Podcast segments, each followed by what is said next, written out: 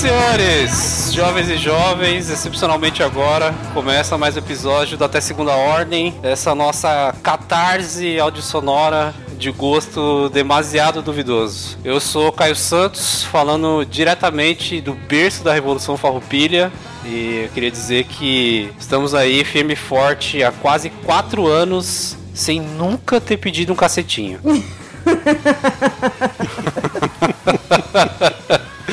é. Temos aqui também ela, pequena no tamanho, grande na teimosia, nos dotes. Vai, Bu. Oi, gente. Aqui é a Bruna Rodrigues falando de Guaíba, Rio Grande do Sul. E eu queria dizer que os meus olhos são verdes, iguais às duas cuspidas do chimarrão. É, esse é o flerte do gaúcho e é por isso que eu casei com o paulista. cuspidas é maravilhoso, né? Olhos verdes iguais cuspidas de chimarrão. tem gente que fala guspe, tem gente que fala cuspe. Eu falo cuspe também, mas... Não, é que, é que eu tô falando do jeito que o pessoal fala aqui. Aqui é, falam é guspe, mas é cuspe. É, é guspe. Regionalidade, regionalidade. Regionalidade. Temos aqui também este querido ser, pequeno no encanto, grande no coração. Vai, Dinei. Muito a minha introdução é tudo bem, né? A gente aceita de coração. e aí galera, beleza? Ednei Alves falando de Itacoaquecetuba, São Paulo e que se eu pudesse escolher um lugar para morar, eu queria ser de Tilambuco. Ai, caralho, mano. Que piadinha velha, cara, mas maravilhosa, né? Hoje nós temos aqui de forma excepcional a primeira participação internacional no nosso podcast aqui. Temos aqui um participante falando diretamente da República Juliana. Vai, Emerson. Olá, eu acho que Juliana deve ser a dona da república que eu tô morando. Então, dona Juliana, por favor, não me expulse. Falando diretamente de Palhoça City, Palhoça, Santa Catarina. Mesmo falando desse lugar assim, tão do sul, eu vim do Nordeste, eu vim do lixo, me respeito, não vou perder para basculho. Não vamos esquentar o cu com rola fina, respeita meu tabacudo e vamos brincar aqui nessa brincadeira. Muito bom. Eu não entendi absolutamente Chegou, nada é, para ouvir esse podcast, por favor, ative Close Caption e a tecla SAP. Bom, gente, hoje, infelizmente, nós não temos aqui o nosso paladino dos bons costumes, o Simão por motivo de causa maior, ele não, não vai participar aqui. Vamos morrer de saudades, ele vai fazer falta, mas felizmente a vida é isso. Vida de adulto é isso e o Emerson vai suprir. Sobreviveu ao Covid, já pode estar tá agradecendo a Deus aí. Pois é, né, cara? Um, um, guerreiro vivo aí. Até porque eu recebi cachê pra tapar esse buraco, né? Custou caro aí o Covid do Simão. Cara. Bom, eu vou fazer o um papel de introduzir o tema desse episódio. Nós vamos falar aqui hoje sobre o Brasil Brasil, esse país imenso, gigante por natureza nas suas proporções e também, infelizmente, na ignorância do povo. A gente vive num lugar onde fronteiras internas dividem mundos, a gente tem microcosmos, crenças, dialetos, particularidades, tem também semelhantes que se diferem na aparência, nos costumes, nas tradições, e a gente tem um ideal aqui que somos brasileiros e não desistimos nunca. Mas Brasil! Brasil! Brasil, Brasil, Brasil! Hoje vamos falar sobre nossas experiências, né? A gente tem alguns participantes aqui que se arriscaram além das fronteiras dos seus estados e conheceram esses mundos misteriosos dentro desse universo que é o Brasil.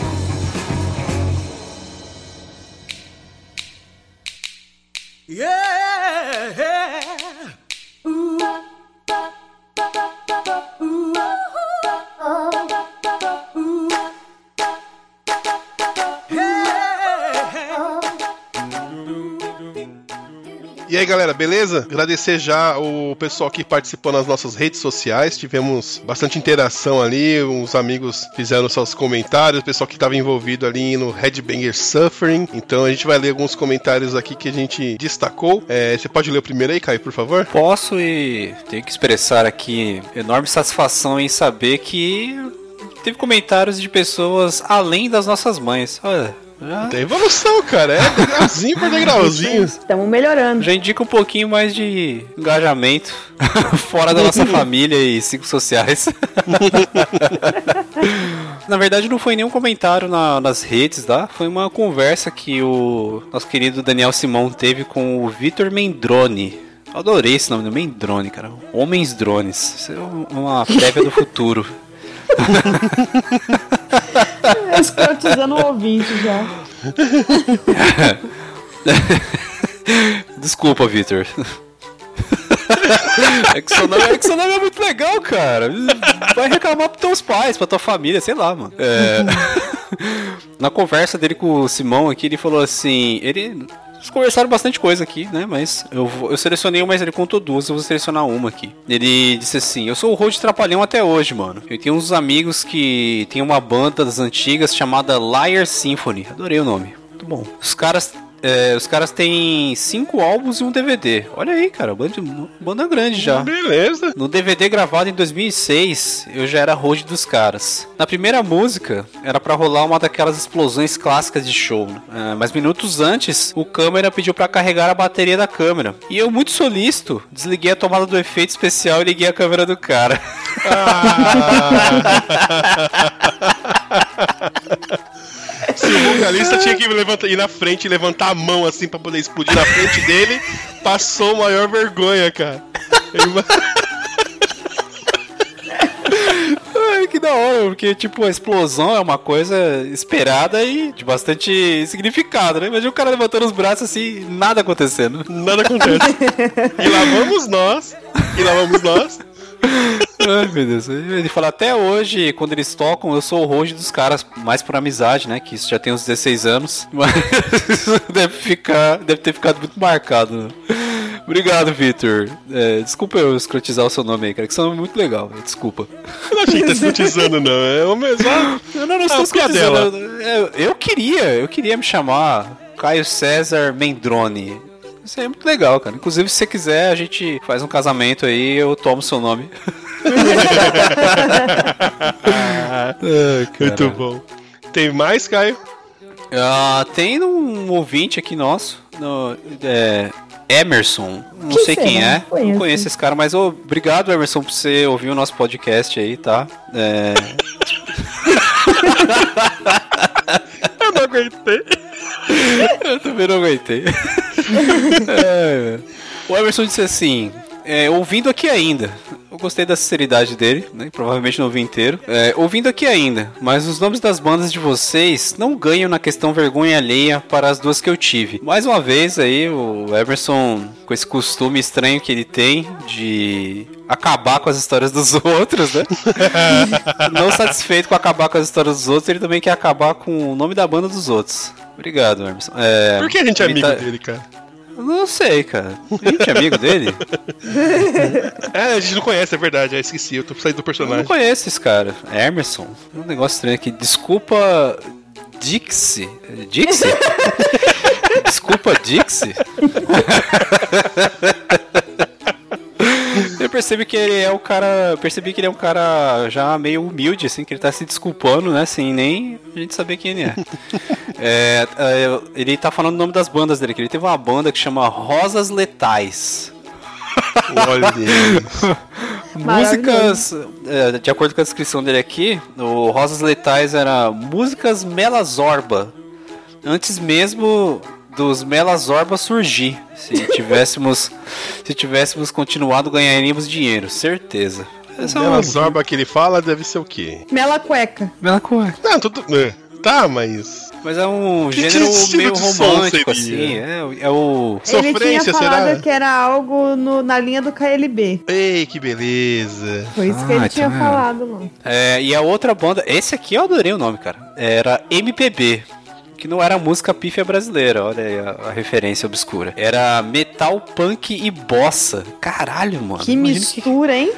Imagine que porra era essa, né, mano? Era Metal tipo... e punk até se conversa, vai, mas a bossa tá totalmente bossa? perdida ali, coitado. É o Sepultura, aquele o coquinho caiu na ilha da praia. Meu primo Ricardo, ele escutava a banda que chamava Mundo Livre S.A. É legal. E... tinha, tinha a música deles, acho que chamava Ásia Amazônica, um negócio assim. Caralho. E, e eu lembro que no verso ele falava assim: Hollywood, Pentágono, Multiplex, Conspiração, Aliança Liberal, Schwarzenegger na Amazônia. Cara, eu achava isso sensacional, mano. Schwarzenegger na Amazônia, cara. Eu adoro banda que tem esse tipo de. de- essas coisas de, de, de trocadilho com. Essa levada com palavras desconexas, assim. Eu demorei muito tempo a entender e gostar do. Qual é o nome cara do, que era do Titãs? É. Titãs era o Zeus? O Cronos? Ai, meu Deus, que caralho. idiota, caralho. Continua lendo o comentário aí, cara. Continua lendo esse comentário. Então, era metal, punk e bossa. Aí ele falou assim que não saiu do papel. Seria uma banda com meus dois grandes irmãos de vida, cada um colocando seu estilo favorito. Eu, bossa nova, né, que é é esse Emerson, é, aparentemente ele gosta de bossa nova. É, o Henrique colocaria o metal, Henrique tamo junto. E o Reginho, o punk. Reginho, tamo juntos também, cara. Também gosto de punk. E é isso. Ele falou dessas duas bandas aí, mais uma vez ele quis cagar na história do... mais uma vez. Quem Não- é não- esse Emerson? Quem é esse cara, né? Mas ele quis aí destruir as histórias dos outros aí e acabou dando esse relato dele aí. Obrigado, Emerson. Esteja você onde estiver aí. Valeu pela sua participação. Seja quem você seja. Seja você mesmo. Eu vou ler aqui o comentário. Novamente, a mãe do Simão apareceu aqui. Dona Nilza, um beijo. Cheguei a perder quase o goto rindo. Ó, chuva de conhecimento aí que eu não sabia que era goto. O Vini já quase perdeu o, o- o goto vomitando. então fica aí a referência. Mas ficou tudo certo porque depois ele regou com a cerveja e o goto dele Ó. passa bem até hoje. Se você não sabe do que a gente tá falando, acompanha lá o nosso episódio do Headbang Suffering, tá? Vamos, o Rodrigo Martins aqui. Quem é Rodrigo Martins, Ednei?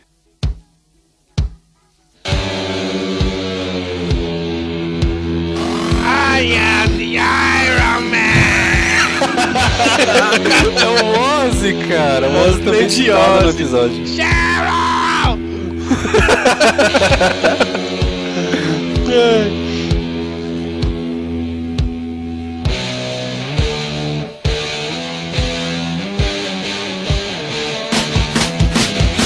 Mano, que da hora o podcast de vocês. Vai entrar na lista. Muitas dessas histórias eu participei, direto ou indiretamente. E minha esposa escutando por intermédio de vocês, muita coisa que nem tinha ideia que já tinha passado. Quando a finada banda Imune, eu toquei em algumas ocasiões e que mais me marcou foi quando, bem no começo, vocês foram fazer um show e o baixista não foi. Não lembro quem era ou por que ele não foi. Vocês viraram pra mim e perguntaram se eu podia tocar. Era um guitarrista medíocre e um baixista pior ainda.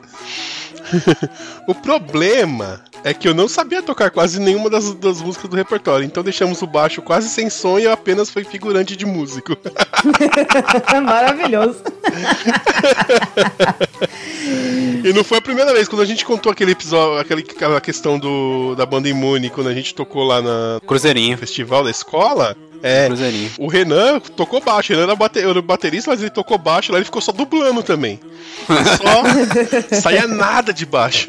Vamos lá, tem mais uma aqui. Ah, ela tá de volta. Dona Jussara. Ah, dona Jussara. Ah, Dona Jussara. Um beijo, Jussara. É, acabei de escutar e infelizmente terei que comentar novamente. Infelizmente. Mãe que divide o carro com headbangers também suffering.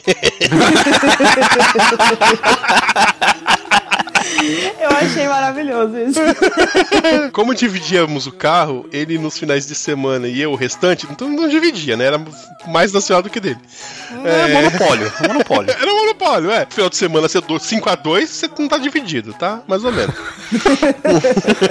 em uma das vezes eu, em que peguei o carro e na segunda-feira pra ir trabalhar, o carro estava tão sujo que quando cheguei ao trabalho pedi ao rapaz vir buscar o carro e lavar. Quando ele me devolveu, comentou: Dona, hoje tava feia a coisa, mas tinha até uma barata viva dentro do carro. A minha sorte é que a dita cuja não quis socializar comigo. Pra quem não sabe, meio do carro, se vê uma barata, ela sobe no telhado que não gato, ela gruda Ela voa. Se ela vê a parada, ela voa. É.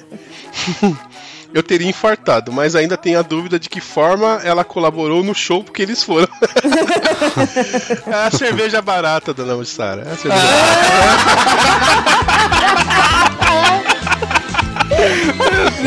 Sério,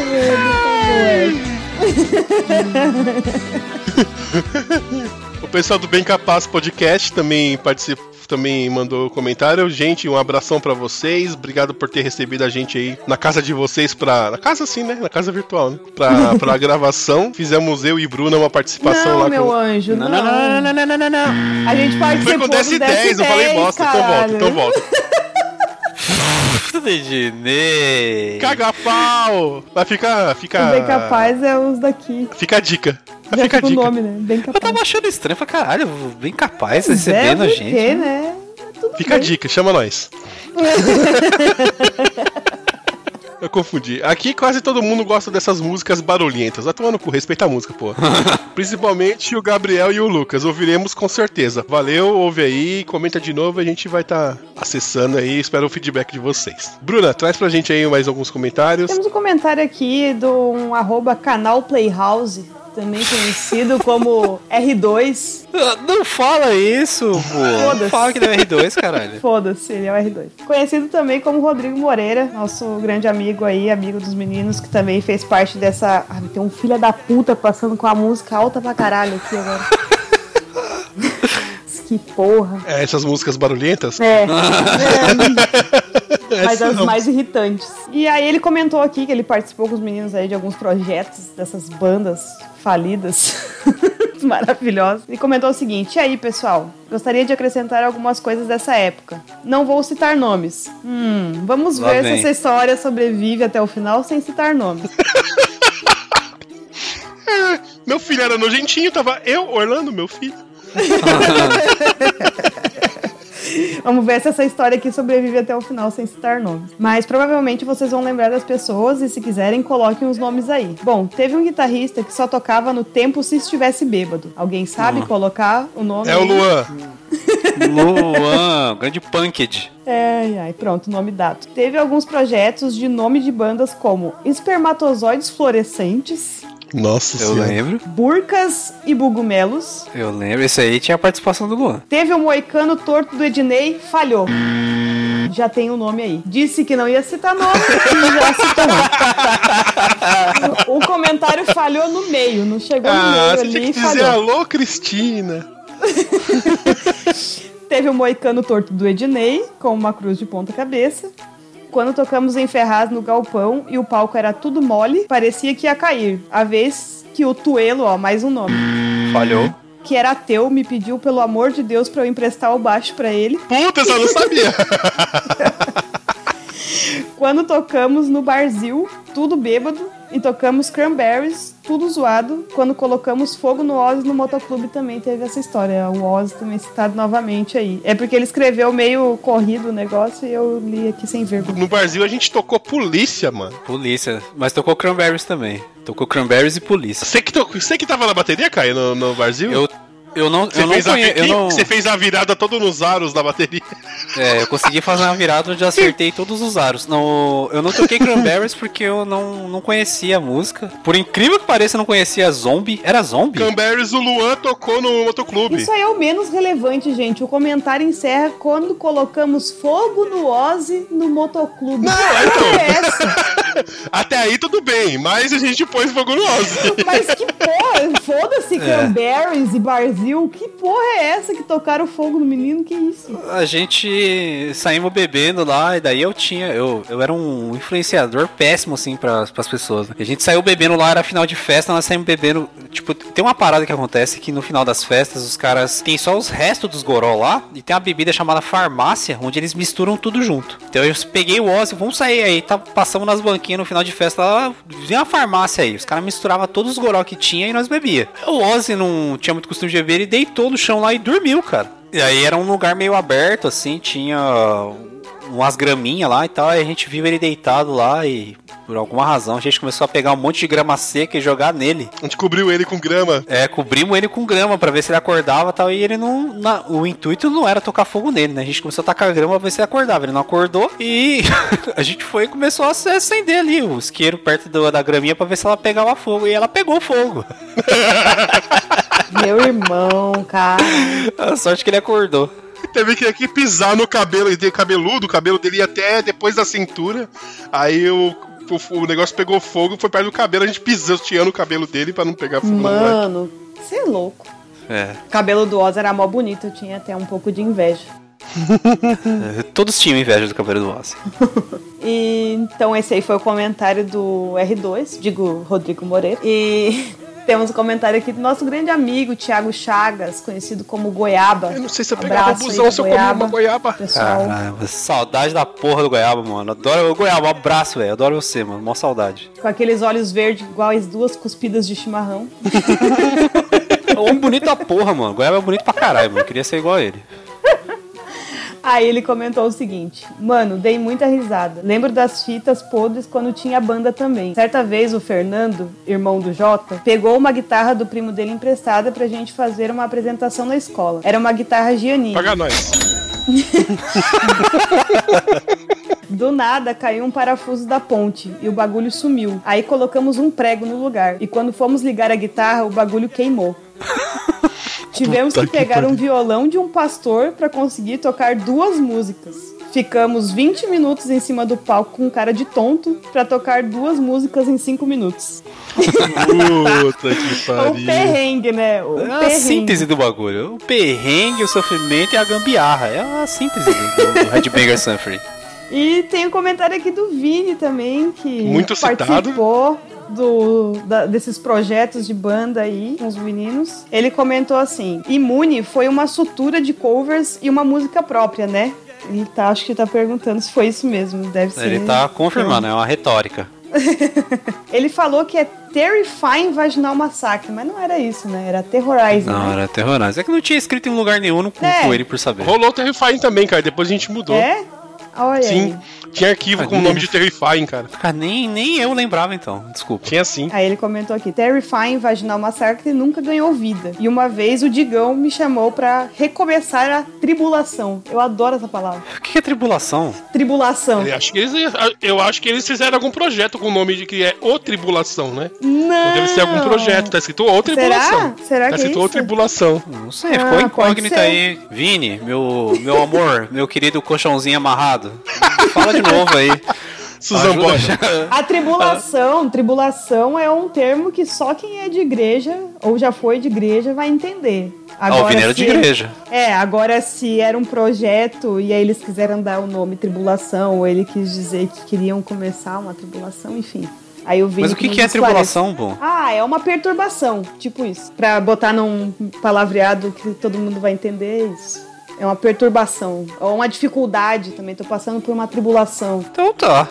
É isso. Galera, Adorei. obrigado você que participou aí nas redes sociais. É, mandem comentários, gente. Vocês que estão ouvindo, comenta lá, dá um salve, dá um oi, dá um haha, dá um. Risos.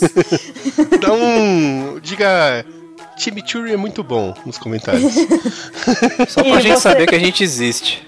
E vocês encontram a gente lá no Instagram, no arroba podcast até segunda ordem, no Facebook também é o podcast até segunda ordem, no Twitter, no Twitter é só arroba até segunda ordem. Estamos no TikTok, meio flopada, que a gente é- tá meio velho pra produzir pro TikTok, mas a gente tenta. Mas a gente fala sim. flopado. Mas a gente fala flopado. E as participações, Bruno, a gente teve participação lá, no- já ridiculamente tentei dizer ali, a gente participou com o pessoal do do DS10. Pessoal do DS10 fizendo uma participação no episódio do DS10 lá, pauta sobre Halloween. Eu não sei se tem um nome específico, porque a gente tá gravando aqui antes, né? Foi me- medo, né? Que eles falaram foi- foi sobre o, Mas quando o esse tema da episódio medo. sair, esse episódio deles com certeza vai estar no ar. Mas é sobre Halloween. E é uma. Foi muito divertido, foi muito engraçado. O pessoal recebeu a gente muito bem lá. Fomos muito bem acolhidos. Agradecemos o convite. E uma hora dessa aí, a gente arruma uma pauta aí pra. Pauta na mão da galera lá do DS10. E também participamos na live do DQC, eu acho que foi o DQC 104 ou 103, eu acho que foi 104. DQC 104, participamos do episódio deles lá. A live Desaposentamos o Emerson. Emerson? Quem é é, Emerson? Emerson. O... Desaposentamos o rapaz lá. Aí nós participamos com eles lá também. Tem, a live tá salva no YouTube e o episódio tá no feed lá do arroba DesculpaDQC. É onde vocês encontram eles nas redes sociais e também tem o arroba 1010. O 10 é por extenso, não é numeral, como eles sempre reforçam e também é bom informar, né? Pra vocês acharem eles lá. E é isso aí, galera. Eu só queria dizer que, além de terem participado, a, a participação foi da, da Bruna e do Ednei, né? Mas, além disso aí, já que é rasação de cedo, eu tenho que dizer que eu gosto muito do DS10, acho um puta podcast da hora, assim, de conversa descontraída, os caras são tudo gente boa. O DQC acho que dispensa comentários também, já é uma referência pra gente já desde sempre. E, sei lá, cara, quem sabe a gente pode até recomendar algum podcast também? abrir aqui um espacinho para isso? Boa, boa. A gente, a gente andou ouvindo alguns podcasts aí, a gente tá consumindo cada vez mais podcast. Bruna, quer indicar? Ah, eu vou ter que falar do, do meu mais novo queridinho, que eu já disseminei aí nas redes sociais e passei para os meus grupos pessoais, o Robinson do Futuro. Cara, Gente. que podcast sensacional. É, um, é de uma criatividade, é de um cuidado com a edição, assim, de fazer o bagulho criativo. O Robson é uma pessoa sozinha gravando um podcast, o que já eu já acho muito difícil, porque não ter com quem interagir, mas a gente acha que ele está sozinho, mas ele não está sozinho. Você tem que ir lá conferir para entender do que, que eu tô falando, porque ele criou um negócio muito bacana, muito criativo lá, vale muito a pena conferir. É a minha indicação aí. Foda foda pra caralho, mano. É o, é o Rick and Morty da podosfera brasileira. eu ri demais, cara, ouvindo o bagulho. Eu Muito bom, cara. Demais mesmo. Bateu aqui, a Bruna falou que eu, já, eu fui no mercado, já saí ouvindo já fiquei ouvindo o tempo todo ele, voltei ouvindo e provavelmente desligando, acabando de gravação, eu vou ouvir de novo. Eu vou terminar de ouvir. eu vou terminar de ouvir. É muito foda. Muito é foda. muito envolvente, assim. É, Desligue-se de toda a realidade e dos seus paradoxos, de todas as suas, suas convicções, porque tu traz realmente uma mudança de, de de realidade ali para você, o, o, Robson do futuro. Muito bom, parabéns, e, Robson. E evite Genebra em 2026. Exatamente. Fica a dica. Pra você, 2020 ano. O que, que, você quer recomendar aí, Ednei? Eu sei que tem um podcast aí que você é mó putinha deles aí. que isso? Bigodai, bigodai do meu é, coração. Bigodai. Você quer, quer recomendar alguma coisa além do Nuvem Voadora? é, pra galera, galera do Noob, tá vendo? Eu sempre recomendo vocês aqui, sempre tô falando a respeito. Fica aí a indicação no podcast Nuvem Voadora, galera. O maior podcast mais, mais aleatório do país. Não, não, não, não, calma. O maior tá podcast louco? linha não. reta. Tá, é. tá misturando tudo. O aleatório é o DQC, cara. É, é, ele fala. eles falam que eles são aleatórios. Ai, tá maluco essa porra. fala que eles são o podcast mais aleatório de toda a Ah, vocês estão reivindicando o lugar do Emerson. Quem é Emerson? Quem é Emerson? Né? Ah, eu falo. Então, ó, um abraço pra galera do Nuvem Voadora. O último episódio deles aí sobre Among Us, é o, sobre o jogo. É, tá, tá bem legal. Ah, tem um podcast que eu ouvi, uma, uma dica pras, pras meninas aí, ou pros meninos também, que chama Pelos Lábios Dela, que é um podcast de contos eróticos para mulheres. Caralho! Olha só. Muito interessante. Eu ouvi esses dias, até eu tinha anotado para falar, ainda bem que eu lembrei. Pelos lábios dela. Eu vou confirmar aqui certinho, deixa eu, só pra não falar bobagem, mas é muito interessante, é muito bem feito. A menina faz uma, uma história bem envolvente mesmo. É. É legal, cara, é legal, vale a pena. Aquilo assim, não é meu nicho, assim, né? Acabei procurando uma coisa. Eu tava procurando ah, uma coisa e acabei vindo. Eu vi o íconezinho lá, eu vi a vitrine. Eu achei interessante. Eu falei, nossa, que bagulho bacana. Eu, aí eu ouvi um nisso, primeiro. O que, que você tava procurando que você chegou aí, Ednei? Velho, eu não, não lembro o que eu tava procurando, cara. Eu tava procurando outra parada. Tava ouvindo aquele podcast de punheta guiada e chegou aí. Existe isso, tá? Existe um podcast Existe de punheta mesmo? guiada. Chama Eu Falo, Você Goza. Sério mesmo.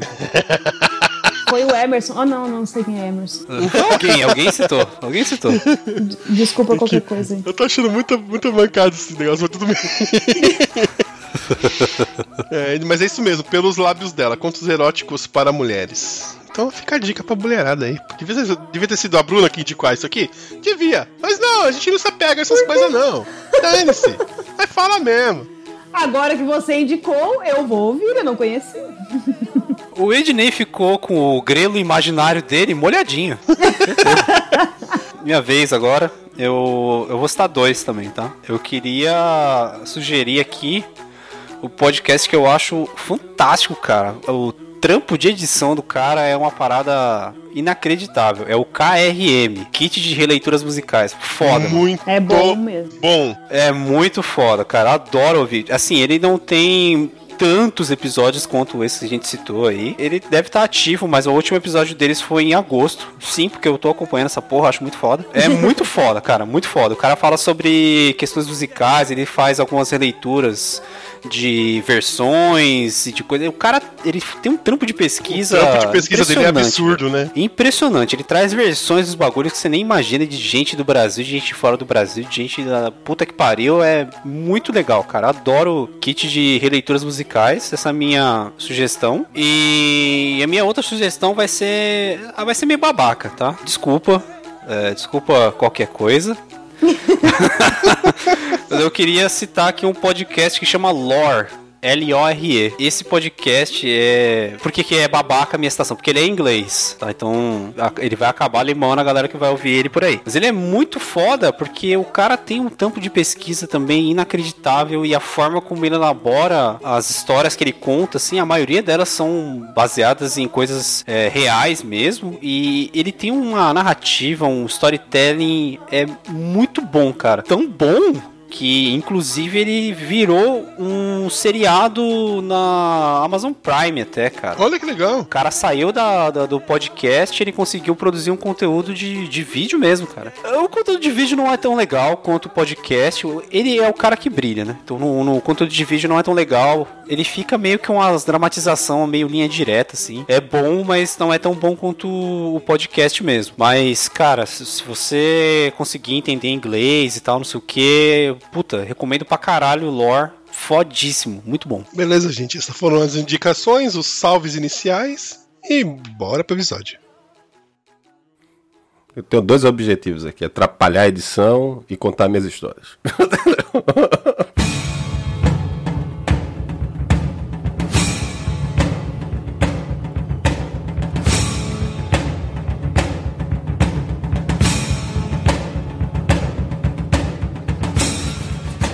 já quero começar uma trilha triste aí. Não, tô brincando. Ué, pode vir que a produção também não esquenta o cu com rola fina, não. Pode ir. É isso aí, é isso aí, é isso aí. Eu já comecei dando a regionalidade na minha abertura, pô. Já tava o cara todo entrou mundo. mesmo, ele mete o louco Mas de que é. não leu a pauta e tal, o maluco já, Não, já não, entrou já. Tu acha que eu escrevi isso? Foi, foi na hora, pô. Ó, essa, esse que é a pessoa genuína, verdadeira mesmo, né, mano? Rato velho de podcast. Mas não precisa me humilhar que eu tô nesse erro há tanto tempo também, né? Emerson, faz o seu jabá aí, cara, como se fosse necessário, mas faz aí, cara. De onde que você vem, o que, que você faz, como se procria e etc. Vai aí. Então, é, eu, eu sou um nordestino, vindo no pau de arara. Não, eu tô brincando. eu sou o Emerson Alves, lá do DQC, podcast de variedades com humor, o Desculpa Qualquer Coisa. A gente tem alguns episódios aí na internet, como já foi falado aí. E a gente tava em pausa e tá tentando voltar aí. Dá pra dar algumas risadas ou não, né? Podcast, o DQC a gente é bem variado. Às vezes a gente fala assunto sério, às vezes a gente fala mais comédia. E estamos aí na internet se divertindo e arrancando risada do povo. Desculpa qualquer coisa. Acha lá na internet como desculpadqc.com.br, todos os agregadores e redes sociais e afins. Vai ter link no post. Gente, ouçam. Eu adoro não só o fato deles serem excelentes no que eles fazem, tem muita referência lá, tem muito podcast que a gente descobriu por conta do Rinha, por conta de indicação mesmo. Super válida a indicação. Ouçam lá também, cara. Eu gosto pra caralho, é um dos podcasts que eu mais ouço. Eu não mereço, mas agradeço. Parecendo Exu, cara. O Exu que fala assim, não, não, não me agradece, não, que não, não, não quer saber de agradecimento. Acabei de fazer o Exu Lula, Eu quase ia aqui. falar isso agora. Ai, meu Deus. É o Exu nove dele. O Exu sete catacumba e eu nove dedos. Ai, que maravilhoso, cara. Desculpa aí, religiosos, a gente é assim mesmo. Lá vem o Marcos. Ô quebrada, na moral. Salve. Poxa, velho. Não me tira de tempo, isso.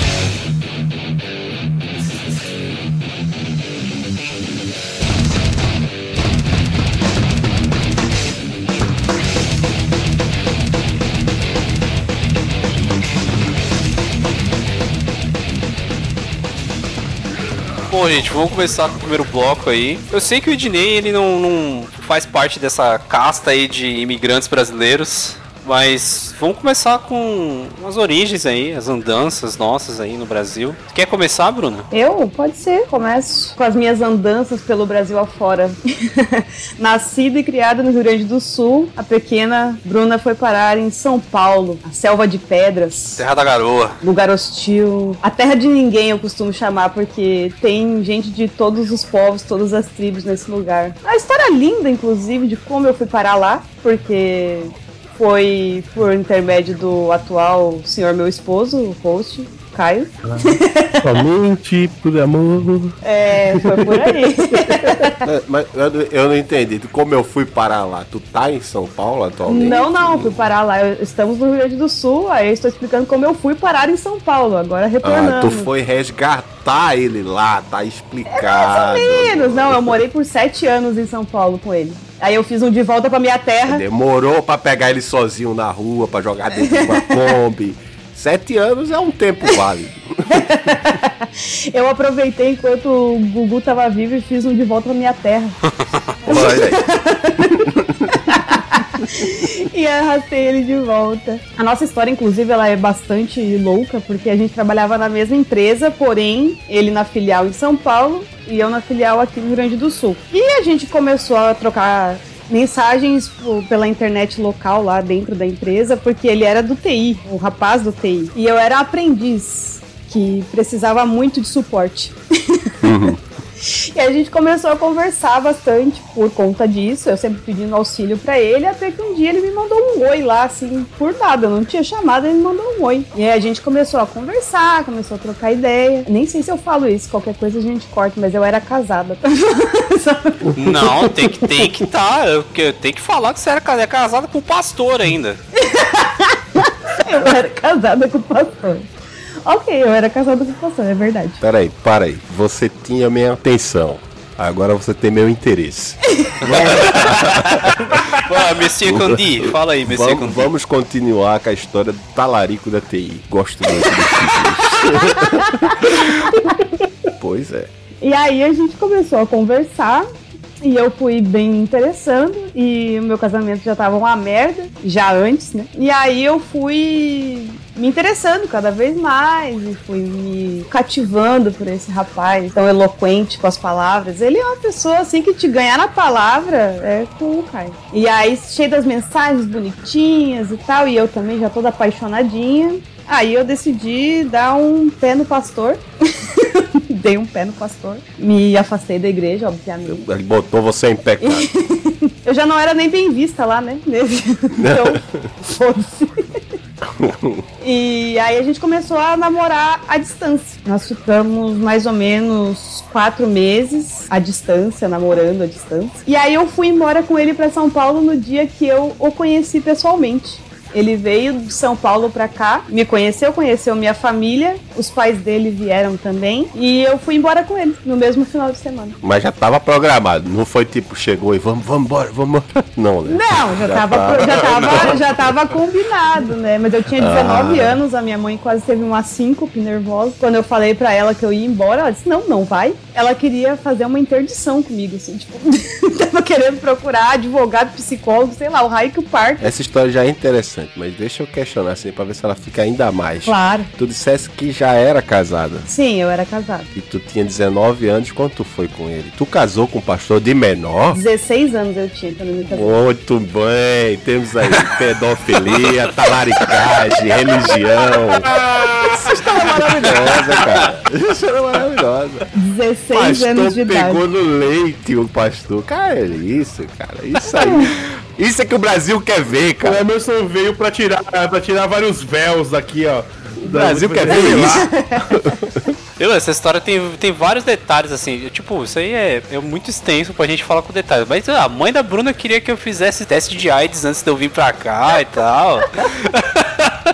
É o mínimo. Eu meti o louco quando a gente tava voltando do, do aeroporto pra Guaíba aqui. Perguntei pra ela assim, olhei pra ela e falei assim: E aí, você tá achando ainda que eu vou roubar os órgãos da sua filha e tal? Ter o cara de maníaco? meti o louco indo pra casa dela, nem tinha acabado de conhecer a mulher, cara. E assim foi a maneira que eu fui parar em São Paulo. Aí conheci esses ogros aí, igual o Ednei, o Simão. O Simão, na verdade, não era um ogro, né? Transformaram ele. ele... o Ednei dizemou ele, como a gente já Não. falou no episódio passado. A minha fase de adaptação, olha, não vou mentir, eu sou uma pessoa que me considero muito adaptável. Uma das primeiras coisas que eu consegui me desvencilhar foi do tu para o você. O marido. Não, o marido foi a primeira. Ah, que o marido já ficou aqui. O marido.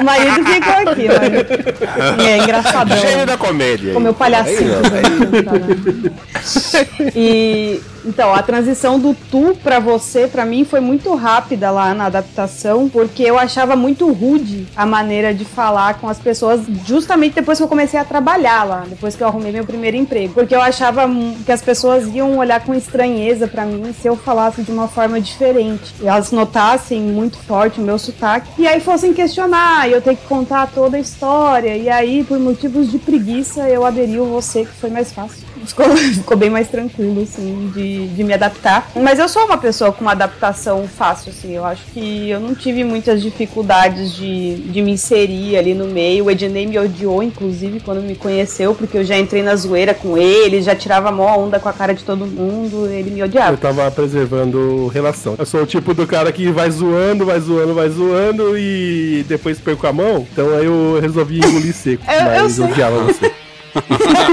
Sua filha da puta. Eu quero saber agora do nosso correspondente da. Deixa eu explicar isso, que acho que ficou meio vago, né? Não, eu entendi, eu entendi, pô. Sou burro não, só me faço. A República Juliana? Você sabe o que é a parada da República Juliana? Sim, mas não sei com detalhes, mas eu sei, já ouvi isso aqui. O ouvinte não sabe. é. É, né? Vamos. vamos Não vamos explicar pro ouvinte burro que não sabe o que tá acontecendo aqui. Não, não, vamos aí, ó. Momento história pra, pro desentendido aqui. É hora da revisão.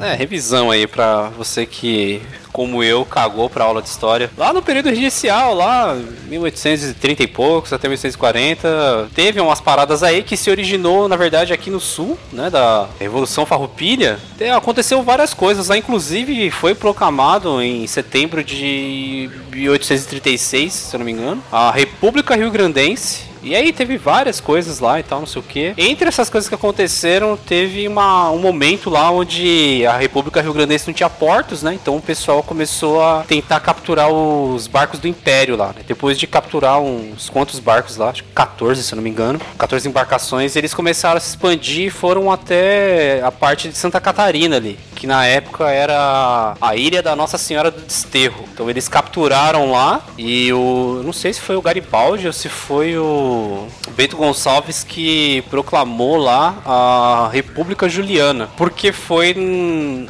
24 de julho. Eu posso estar falando bosta, tá? Mas. Até que eu tô indo bem. Mas 24 de julho ele proclamou a República Juliana. E aí aquilo ali foi um país por quatro meses. Mas foi um país.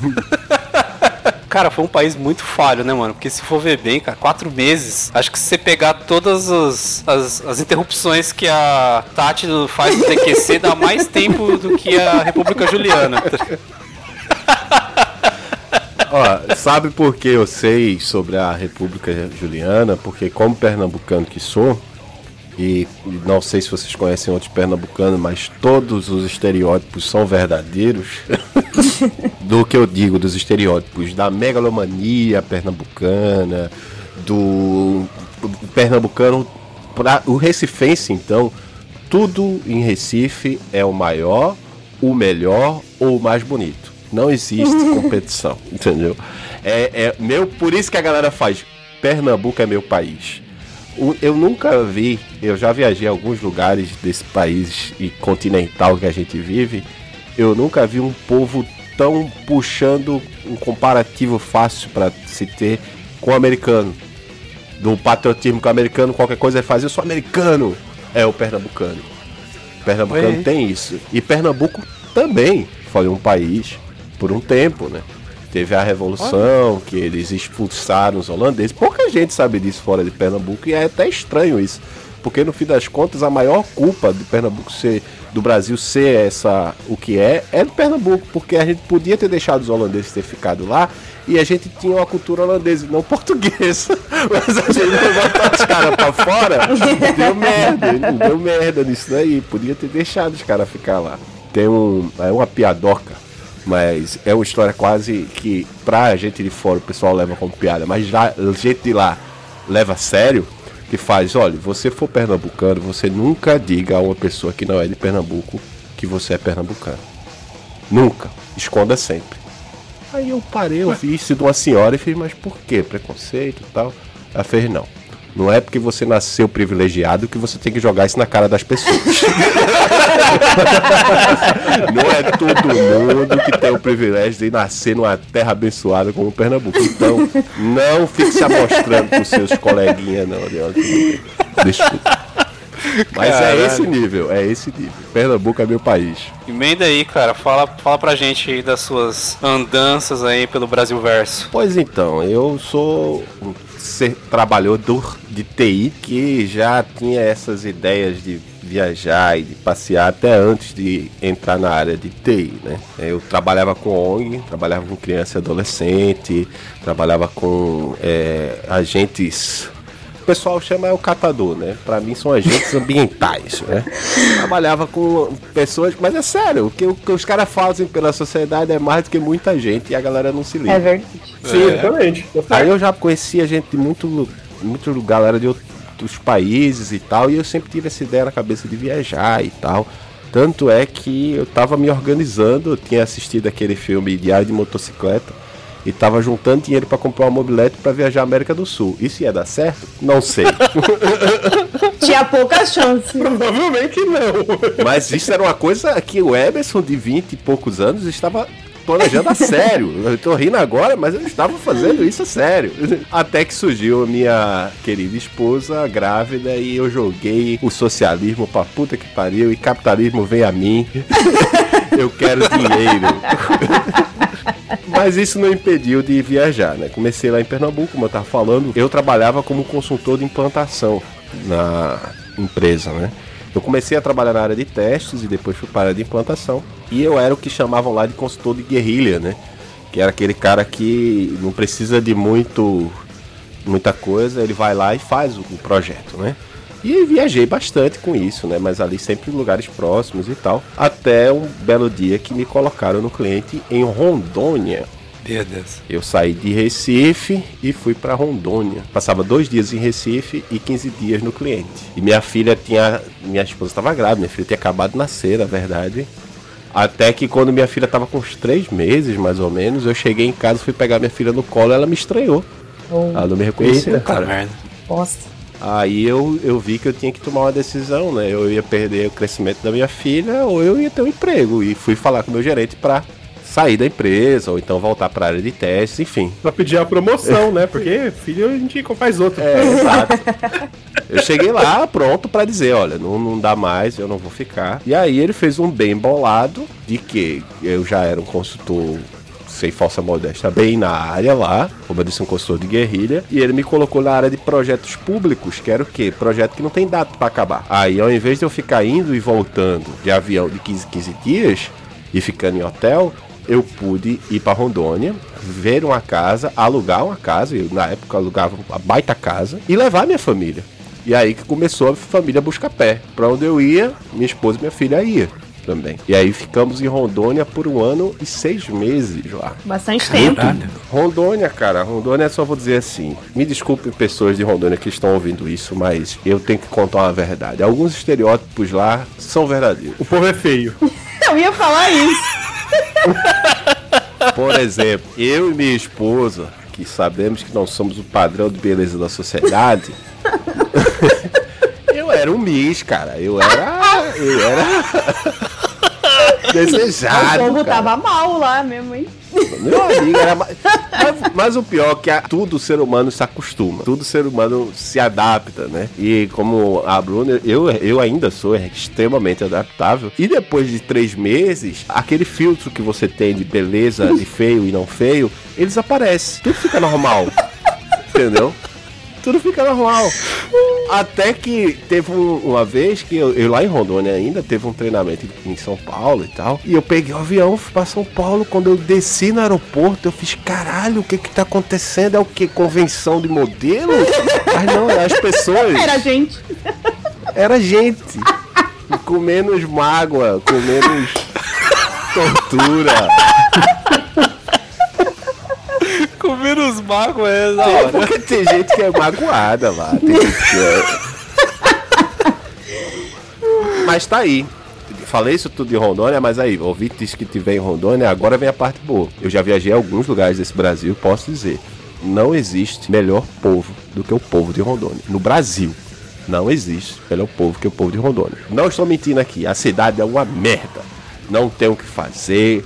Não existe nada de bom. E eu morava em Porto Velho, que era a capital. Eu morava próximo a um shopping que tinha lá. Cansei de ir no shopping, parar do lado da escada rolante, ficar uns 5 minutos parado olhando. Aí tinha aquelas senhorinhas que encostavam perto da escada rolante com um, um bando de menino.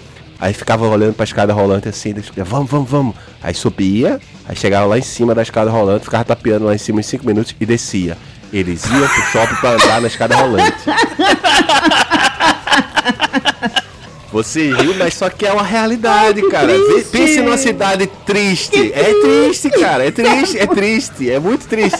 Mas era esse nível que eu tava lá. Mas ao mesmo tempo, por exemplo, quando eu de fato me mudei pra Rondônia, eu fui fazer a minha primeira compra de mercado. Primeira vez que eu fui no mercado em Rondônia. E o pessoal que outros consultores que já tinham ido pra lá já tinham me avisado, gente. A galera é muito receptiva lá. E eu sou pernambucano, acostumado com o pessoal do Nordeste, que a gente sabe receber, mas a gente recebe. O pessoal de Rondônia abraça, é diferente. É um negócio surreal. Por exemplo, tô lá no mercado, primeira vez, comprando carne, separei umas carnes pra comprar, carrinho com a carne e tal. E chega um senhor de brinquinho, sem camisa, bermudão. O sol é um inferno, Rondônia. Chega perto de mim e faz: Ô irmão, tá comprando essa carne aí? Virei pra ele: Não, tô levando pra passear. Não, claro que eu tô comprando. Aí ele fez: É pra quê? Eu, Lá pra casa. Ah, eu pensei que era pra churrasco. Aí eu lembrei do que o pessoal falou pra mim, que o pessoal é receptivo. E me veio o tino na hora. Eu virei pra ele e fiz: Não, é pra um churrasco sim. Ele fez: Ó, então vamos juntar as carnes aqui, vamos fazer um churrasco junto. que? Do Que nada. beleza? Nunca vi o cara na vida. Olhei ele cima pra baixo, pra cima, de baixo. Esse cara é um viado, esse cara tá querendo me comer. Aí depois ele fez, mulher, vem cá. Aí vem mulher, menino, já era um senhor de idade. Aí vem mulher, se for um viado, é um viado bem enrustido aí. Aí ele fez, e tu mora onde? Eu disse, eu moro aqui atrás e tal. Aí ele fez, então pronto, ó, seguinte, eu tô indo lá na minha fazenda, porque também tem isso. O povo tem dinheiro. Você não sabe que é dinheiro, não. O povo falta tem beleza. dinheiro. Pois é. Então tô lá por alguma coisa. Aí vamos lá na minha fazenda e tal. E eu, com meus, sei lá, 3 quilos de carne, fui chegar perto do carrinho dele que tava abarrotado de cerveja, estourando de carne assim. E eu fiquei todo até sem graça. Só que minha esposa tava em casa, né? Aí ele fez, ó. Vamos fazer o seguinte, o endereço é esse aqui. Aí eu disse, ah, eu não tenho carro não. Ele fez, ah, então faz o seguinte, eu vou pegar vocês lá. Eu entrei no carro de um desconhecido, na época não existia Uber esse negócio. Ele foi lá na minha casa. Quando chegou lá na casa, eu, claro, pra minha mulher, que minha mulher safa toda, esperta toda, eu cheguei e disse: Ó, meu amigo, tal, de muito tempo aqui de Rondônia. Que acabado de conhecer o cara no mercado.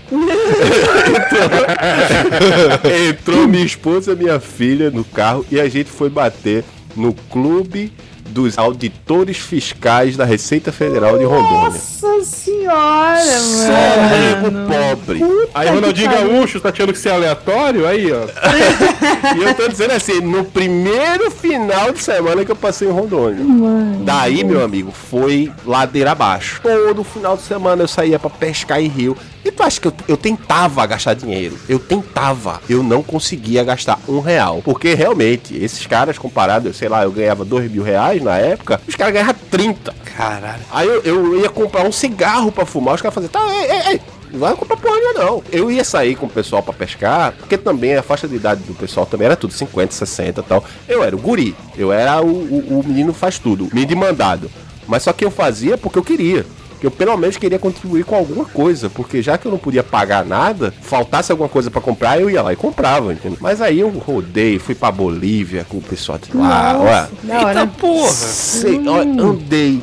Eu acho que eu passei seis meses, todo final de semana era churrasco, bebida e não gastava um real. E não precisava de nada. Seis horas da manhã vai pescar. Chegava o carro, quando eu entrava já tinha, tinha lá dentro. Ninguém fumava, mas tinha comprado três carteiras de cigarro pra mim, a bebida que eu queria, a carne que eu gostava. E minha filha ganhava tanto presente, meu Deus do céu, que estragou a menina. Enfim. Isso é Rondônia, cara. Isso é Rondônia. A última história de Rondônia, do povo de Rondônia que eu quero contar é. Você faz um chá de casa nova, né? Que algumas pessoas chamam, acham brega, né? Ah, vou fazer um chá de casa nova. Aí Você faz o quê? Chá de casa nova. Pra amigos, né? Pra amigos próximos. Você dá um pano de prato, Astapué. um astapoé. Se for muito amigo seu, você dá um jogo de faca. Eu fiz um, um chá de casa nova. Eu ganhei micro-ondas. Eu ganhei Cacete. torre de ventilação. Ô, louco. Eu ganhei. ó, ó, é surreal. É surreal o pessoal lá. Homem, arruma as malas, tamo indo pra Rondônia. Não, o interessante é que o Emerson fez o chá de casa nova na casa alugada. Pois é. Rondônia é o melhor lugar de pessoas no Brasil. Não existe melhor lugar. Eu sinto Não. muita falta dos amigos que eu fiz lá. Agora, quando eu paro pra pensar que pra eu estar perto dos meus amigos, eu vou ter que ter um negão baforando nas minhas costas o tempo inteiro. Porque o sol de Rondônia, o sol de Porto Velho é isso. O que a galera faz é muito quente lá. Pense assim: quando você descer da porta do avião, vai se teleportar um negão nas suas costas. E ele vai ficar no seu pescoço. E ele só vai sair quando você entrar no avião pra ir embora. Quando eu tava buscando apartamento pra alugar, eu queria um apartamento. Eu já morava e já tava um tempo em Rondônia em hotel, já sabia como é que era lá. Não tem vento. Eu fui alugar um apartamento e a mulher foi me mostrar no 12 andar. E ela, não, que aqui é muito ventilado e tal. Ela notando meu sotaque era de fora. Eu fiz, não, minha senhora, não tente me enganar, não, que eu sei. Ela, não, mas aqui é ventilado essa varanda, abriu um varandão bonito e tal. Eu fui peguei uma folha de papel A4. Coloquei na beirinha assim da sacada e fiz. Eu vou olhar o apartamento inteiro aqui. Se aquela folha cair de vento, eu alugo seu apartamento. Eu olhei quadrado a quadrado dos azulejos e a folha não se mexia. Engraçado era o desespero da mulher tentando chegar perto do papel e fazer. Não venta, cara. Não venta, não tem vento em Rondônia, cara. É surreal. Aí, Rondônia, um ano e seis meses, aconteceu do- de um dos consultores que é, realmente era, era muita pressão na empresa. O consultor de Santa Catarina não aguentou a pressão no cliente grande que a gente tinha aqui, que era a empresa de saneamento básico, eram 300 e poucos funcionários, e ele só ele sozinho de consultor, ele não aguentou a pressão e pediu para sair. Um belo dia, eu tô trabalhando normal, meu gerente liga lá de Recife e faz, ó Emerson, o consultor de Florianópolis não aguentou a pressão e pediu pra sair. E eu preciso de um consultor bom lá pra ontem. E eu já tava numa empresa de saneamento lá em Rondônia. Aí eu já tinha a experiência de consultoria e a experiência de saneamento. Aí eu digo, cara, aí ele fez tu topa, eu disse, rapaz, eu acho que eu tenho muito o que pensar não, trocar Porto Velho por Florianópolis. É um negócio. Aí eu cheguei em casa dizendo, mulher, a gente vai pra Florianópolis. Aí aquela loucura, Florianópolis, tarará, tarará. Vim na frente, como a gente sempre, eu sempre fazia, vim na frente e aluguei uma casa em Canasvieiras, na praia. Vislumbrado, né? Vou morar na praia. Maravilhoso. tal. E detalhe, como eu tava um tempo sem sair de Rondônia, o filtro já tinha se colocado no olho de novo, né? É isso que eu tava pensando. Primeiro eu saí de Rondônia, fui pra Guarulhos. Quando eu cheguei em Guarulhos, eu lembrei do que aconteceu e fiz, não, Anderson, calma. São pessoas normais. Você não tá no Projac. Você tá num lugar normal. São pessoas, calma. Aí fui pra Santa Catarina. Quando eu cheguei no aeroporto de Florianópolis, eu, eu queria andar vendado, porque, sei lá, teve alguma coisa de convenção de modelo mesmo. Que eu cheguei perto da menina do show pra comer alguma coisa, que eu tava morrendo de fome. Que eu cheguei pra pedir um churro, que eu, que eu ia falar, ela fez, pois não, quase que eu disse eu te amo. eu fiquei, foda-se, eu vou largar tudo, eu vou casar com essa menina aqui. Acabou, acabou, eu vou, eu vou fugir com você, venha viver a vida comigo. Aí eu lembrei que eu era feio, que eu era pobre e, e que eu era casado. É, e desisti dessa vida. Tem uma casado, né? escala, né, de coisas importantes. O casado vem em terceiro lugar. Você não tem ideia do controle emocional que eu tive que ter, não, pra não cair em prantos. Mas enfim. Aí fui acostumando. Aí fui acostumando também, como eu disse, o filtro, eh, o ser humano se acostuma. E eu também me acostumei com beleza também, né?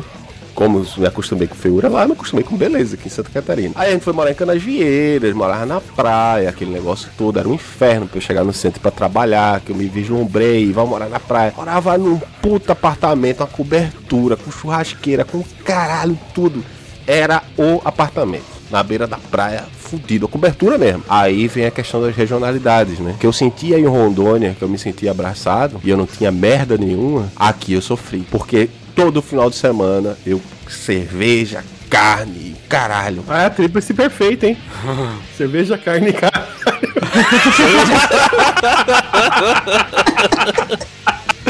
Que delícia, cara, churrasco. Que delícia de viagem. Mas aí chegava no ponto que eu chamava a galera pra final de semana, pra churrascão, e o pessoal fazia, tá, eu vou, eu vou. E não ia, ninguém ia. O pessoal aqui é o inverso, é muito frio, é muito cada um com o seu problema e, e te fode aí, pô. Você tem um infarto na rua, o pessoal chama ambulância pra você e tal, mas ninguém tá nem aí de verdade, né? Aí eu comecei a sentir falta de algumas coisas lá de Rondônia. Até que eu vim morar aqui no continente, no continente estão pessoas normais. E da questão de beleza, do filtro de beleza, que os amigos de Recife mandavam foto, faziam, ah, tô namorando, pá, muito gata tal. Aí mandava foto, impressionado, mulher mais bonita que eu já vi na vida tal. Aí eu abria foto, é um 6.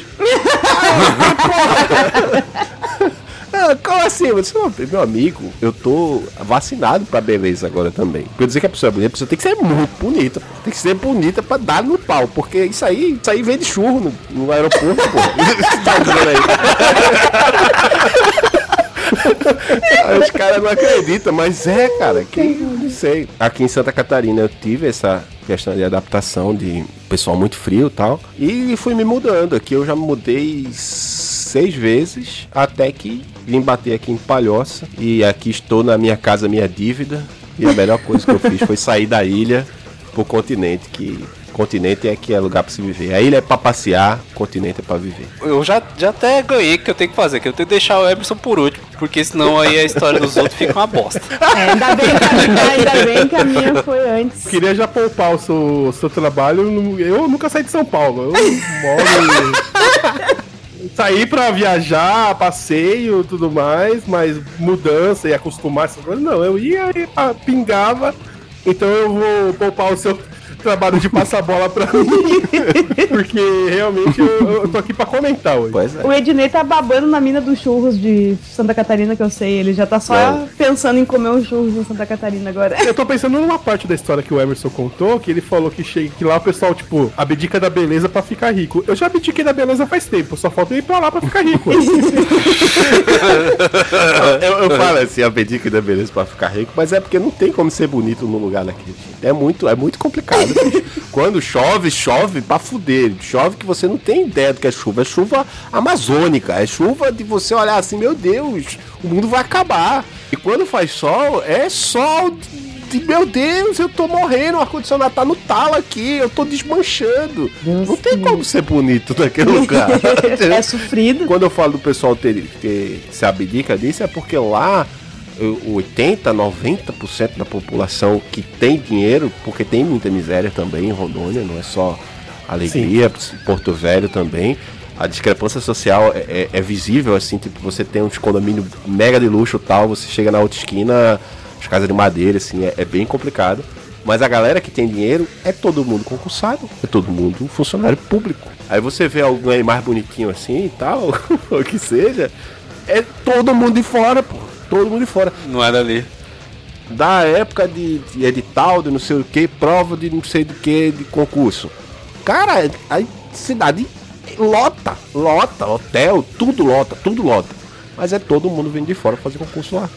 Nossa. E outra, não faz pra ficar, faz espera um tempo pra voltar pro seu estado, sei lá, pede transferência, um negócio assim. A galera aproveita que eles são, assim, velho, digamos, mais carentes de conhecimento e aí vão lá e faz uma concorrência desleal, né, mano? É Talvez, né? Mas é o inverso, porque como vem muita gente de fora, a galera que fica, é a galera que tem um puta conhecimento. Você acha lá, não tem, não tem aluado lá não. Os caras tudo sabem o que estão fazendo. Não tem o Só quê? que a merda é aluado.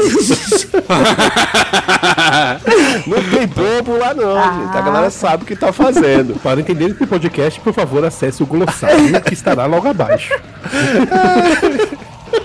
É, eu chamo o pernambucano aí, ó. Mas enfim. Da hora. E, e isso também de, de sotaque, de, de regionalidades, então eu tenho um- um- uma facilidade e, e e se eu não acabar conversando com a pessoa, a pessoa acha que eu tô zonando com a cara dela, eu, eu tenho um defeito, eu acho, né? É um defeito de qualidade. Se eu passo meia hora falando com mineiro, daqui a pouco eu tô falando mineiro também. Somos eu, dois, eu vou somos dois. pegando, eu vou pegando Eu sou assim a coisa e, e daqui a pouco, agora eu fico puto quando ficam me imitando. Porque já já tem aquela questão do estereótipo nordestino e tal. Porque realmente tem, existe sim, existe bastante preconceito no mundo e no Brasil, principalmente. Que a gente tem um, um país continental que a maioria é ignorante e não entende que no fim das contas não interessa de onde a gente veio aqui, é todo mundo ser humano, tá todo mundo na mesma merda, no mesmo barco. Enquanto você não entender isso, sua vida vai ser um lixo, no fim É, das contas. mas. E eu tinha muito mais sotaque. Muito, muito mais sotaque. Hoje em dia eu falo com o pessoal lá de Recife, o pessoal fala, fala feito homem, pô! pois é. Ah, bom, deixa eu só então. Depois de. Minha história vai ficar uma bosta, mas beleza. É, deixa eu só falar da minha origem então. Que já tá muito voltada com a parte da Bruna, então não é nada demais, assim. É, eu sou de São Paulo, sou paulistano mesmo. Paulistano mesmo. Nasci na Vila Mariana, mas eu vivi na Zona Leste, então hum, eu só nasci num lugar bom. Eu vivi grande parte da minha vida em Suzano, a Gotham City brasileira. E é, aí conheci a Bruna e tal, né? Sequestrei ela, levei ela pra São Paulo. ela ficou sete anos lá. Me enfiaram no Honda Fit e me levaram Mas embora. pelo menos não foi de menor, né? Pegou já. Não, criado. já era. Pelo- Já. Ah, já tava, já tava criada, já tava maior de idade, já tava divorciada, tudo direitinho, assim, né? Dentro do- dos conformes da lei. E aí a gente morou, quer dizer, eu continuei morando, né? A gente ficou lá sete anos. Só que a parada é que é o seguinte, lá ela trabalhava bem pertinho de casa e eu trabalhava relativamente perto de casa também. Levava pouco tempo, levava uns 15 minutos de carro até o trabalho. Então era uma vida um pouco confortável, assim, era bem mais tranquilo. Até o momento que a empresa que eu trabalhava, a parte de TI foi terceirizada para Costa Rica. Então eles abriram lá a possibilidade de ir para Costa Rica também, mas na boa, assim, velho. Eu só fiquei sabendo, só lembrei da existência de Costa Rica durante a Copa do Mundo, né? Então eu falei, eu não quero ir pra esse lugar, cara. Tô de boa, eu não quero ir pra Costa Rica. Já tinha, também a gente já tinha se enfiado na dívida do apartamento, Uhum. tinha dois gatos, então eu falei, não, não, não vira isso. Eu fazia faculdade. É, a. Bruna tava fazendo faculdade e tal, então não compensava pra gente ir pra Costa Rica. Então eu peguei e arranjei um emprego no- numa empresa de alimentos como consultor de SAP lá na- no Morumbi. E Morumbi pra Suzano é, é um pouquinho longe, é longe pra caralho, assim, tipo. Tu trabalha com SAP e tal, a gente tem quase a mesma realidade de, trabalho. né? Eu não trabalho mais, eu mudei de. Eu mudei de área. Eu trabalhava com SAP. Eu vou chegar nisso. Eu, eu era consultor de SAP lá na, na, na Nestlé. Daí fiquei o tempo lá. Só que era assim, cara, era três horas de trajeto da minha casa até o trampo. É chão. E era muito sinistro, cara, muito sinistro. Era horrível, assim, sabe? Tipo, eu sentia, eu sentia dores em lugares do meu corpo que eu nem sabia que existiam, assim, pegando trem. Vocês estão convidados aí novamente. Voltamos pro episódio de perrengues metropolitanos. purri de, de perrengues metropolitanos. Era muito difícil ir pra lá e tal, não sei o que. Eu sentia dor no pé, dor no topo da cabeça, assim, os lugares que eu nem. Cara, eu sentia tanta dor no pé que tinha vez que eu queria entrar no trem plantando bananeira, assim, pra ver se aliviava a dor. Era, era horrível, cara. Era muito. Você tava começando a ter um burnout antes de virar modinha. né? Era o corpo avisando que você não ia aguentar mais. Era o precursor do, do burnout, cara. E aí vivia nessa parada, só que assim, é, você mora em São Paulo, fatalmente você vai acabar sofrendo esse tipo de problema aí com a rotina, né? É meio que o modus operandi do paulistano. Então eu, eu tava. Eu conseguia lidar com isso. Então eu fiquei um tempo nessa e tal. E a Bruna trampando perto de casa. Até aí tava de boa. Até o momento que a empresa dela lá, num problema de crise lá, ela foi vendida. E aí a galera ofereceu para ela para ela ir para Guarulhos, mas é muito fora de mão para quem tá em Suzano e pra Guarulhos, né? porque você tem que ir um trecho, voltar outro, é meio bosta. E aí, tipo, ela não aceitou. E aí eu comecei a ver que provavelmente ela ia acabar caindo no mesmo tipo de rotina que eu tinha, né? Que era sinistro. E eu não queria que isso acontecesse, porque eu sabia que ela que ela já vivia um padrão de vida diferente, assim, mais tranquilo, um pouco mais suave. Então eu não queria que ela tivesse que passar por isso que eu passava todo dia. E ela sempre teve um vínculo muito forte com a família dela e tal. Tinha vezes que ela ficava lá tristona por causa de saudade, não sei o que lá. Eu falei, mano, vamos inverter a parada aí, né? Porra, você veio para São Paulo aqui e tal, por que, que a gente não pode ir pro sul também? Então aí num um punch aí de loucura, ela, eu tava na Nestlé ainda, ela veio pra cá pro sul pra fazer umas entrevistas, passou em uma delas e aí ficou no trampo. Aí eu pedi as contas, peguei todas as coisas do apartamento lá, saí do apartamento e, e aí vim pra cá. Fiquei um tempão desempregado e tal. Daí entra o lance até que você tinha dito lá, Emerson, que a SAP, ela tem uma sede aqui Uhum. em São Leopoldo, que é bem perto daqui até. E aí eu fui fazer entrevista lá, fiz entrevista algumas vezes pra lá, fiz entrevista em outras empresas que tinham SAP e tal, só que é uma parada que é uma patota fodida pra você poder se desenvolver nesse meio, tá ligado? E, e eu não conhecia ninguém aqui, não tinha contato, não tinha nada, não tinha networking aqui. Então essas paradas não foi dando certo. Então eu fiz uma, duas, três, quatro entrevistas, não foi dando certo. Eu falei, Ih, mano, eu vou ter que. Vou ter que ceder no bagulho, né, cara? Aí voltei a ser o rapazinho do TI, né? Trampei numa empresa aqui, trampei na aqui. Uma merda inacreditável, assim. Você tem esse negócio na sua cabeça de, ah, o japonês, tecnologia. Então, caralho, mano. Os caras trabalham com sistemas lá arcaicos lá, nego usando Windows 98, assim, é horrível. Fiquei um tempo nisso, assim.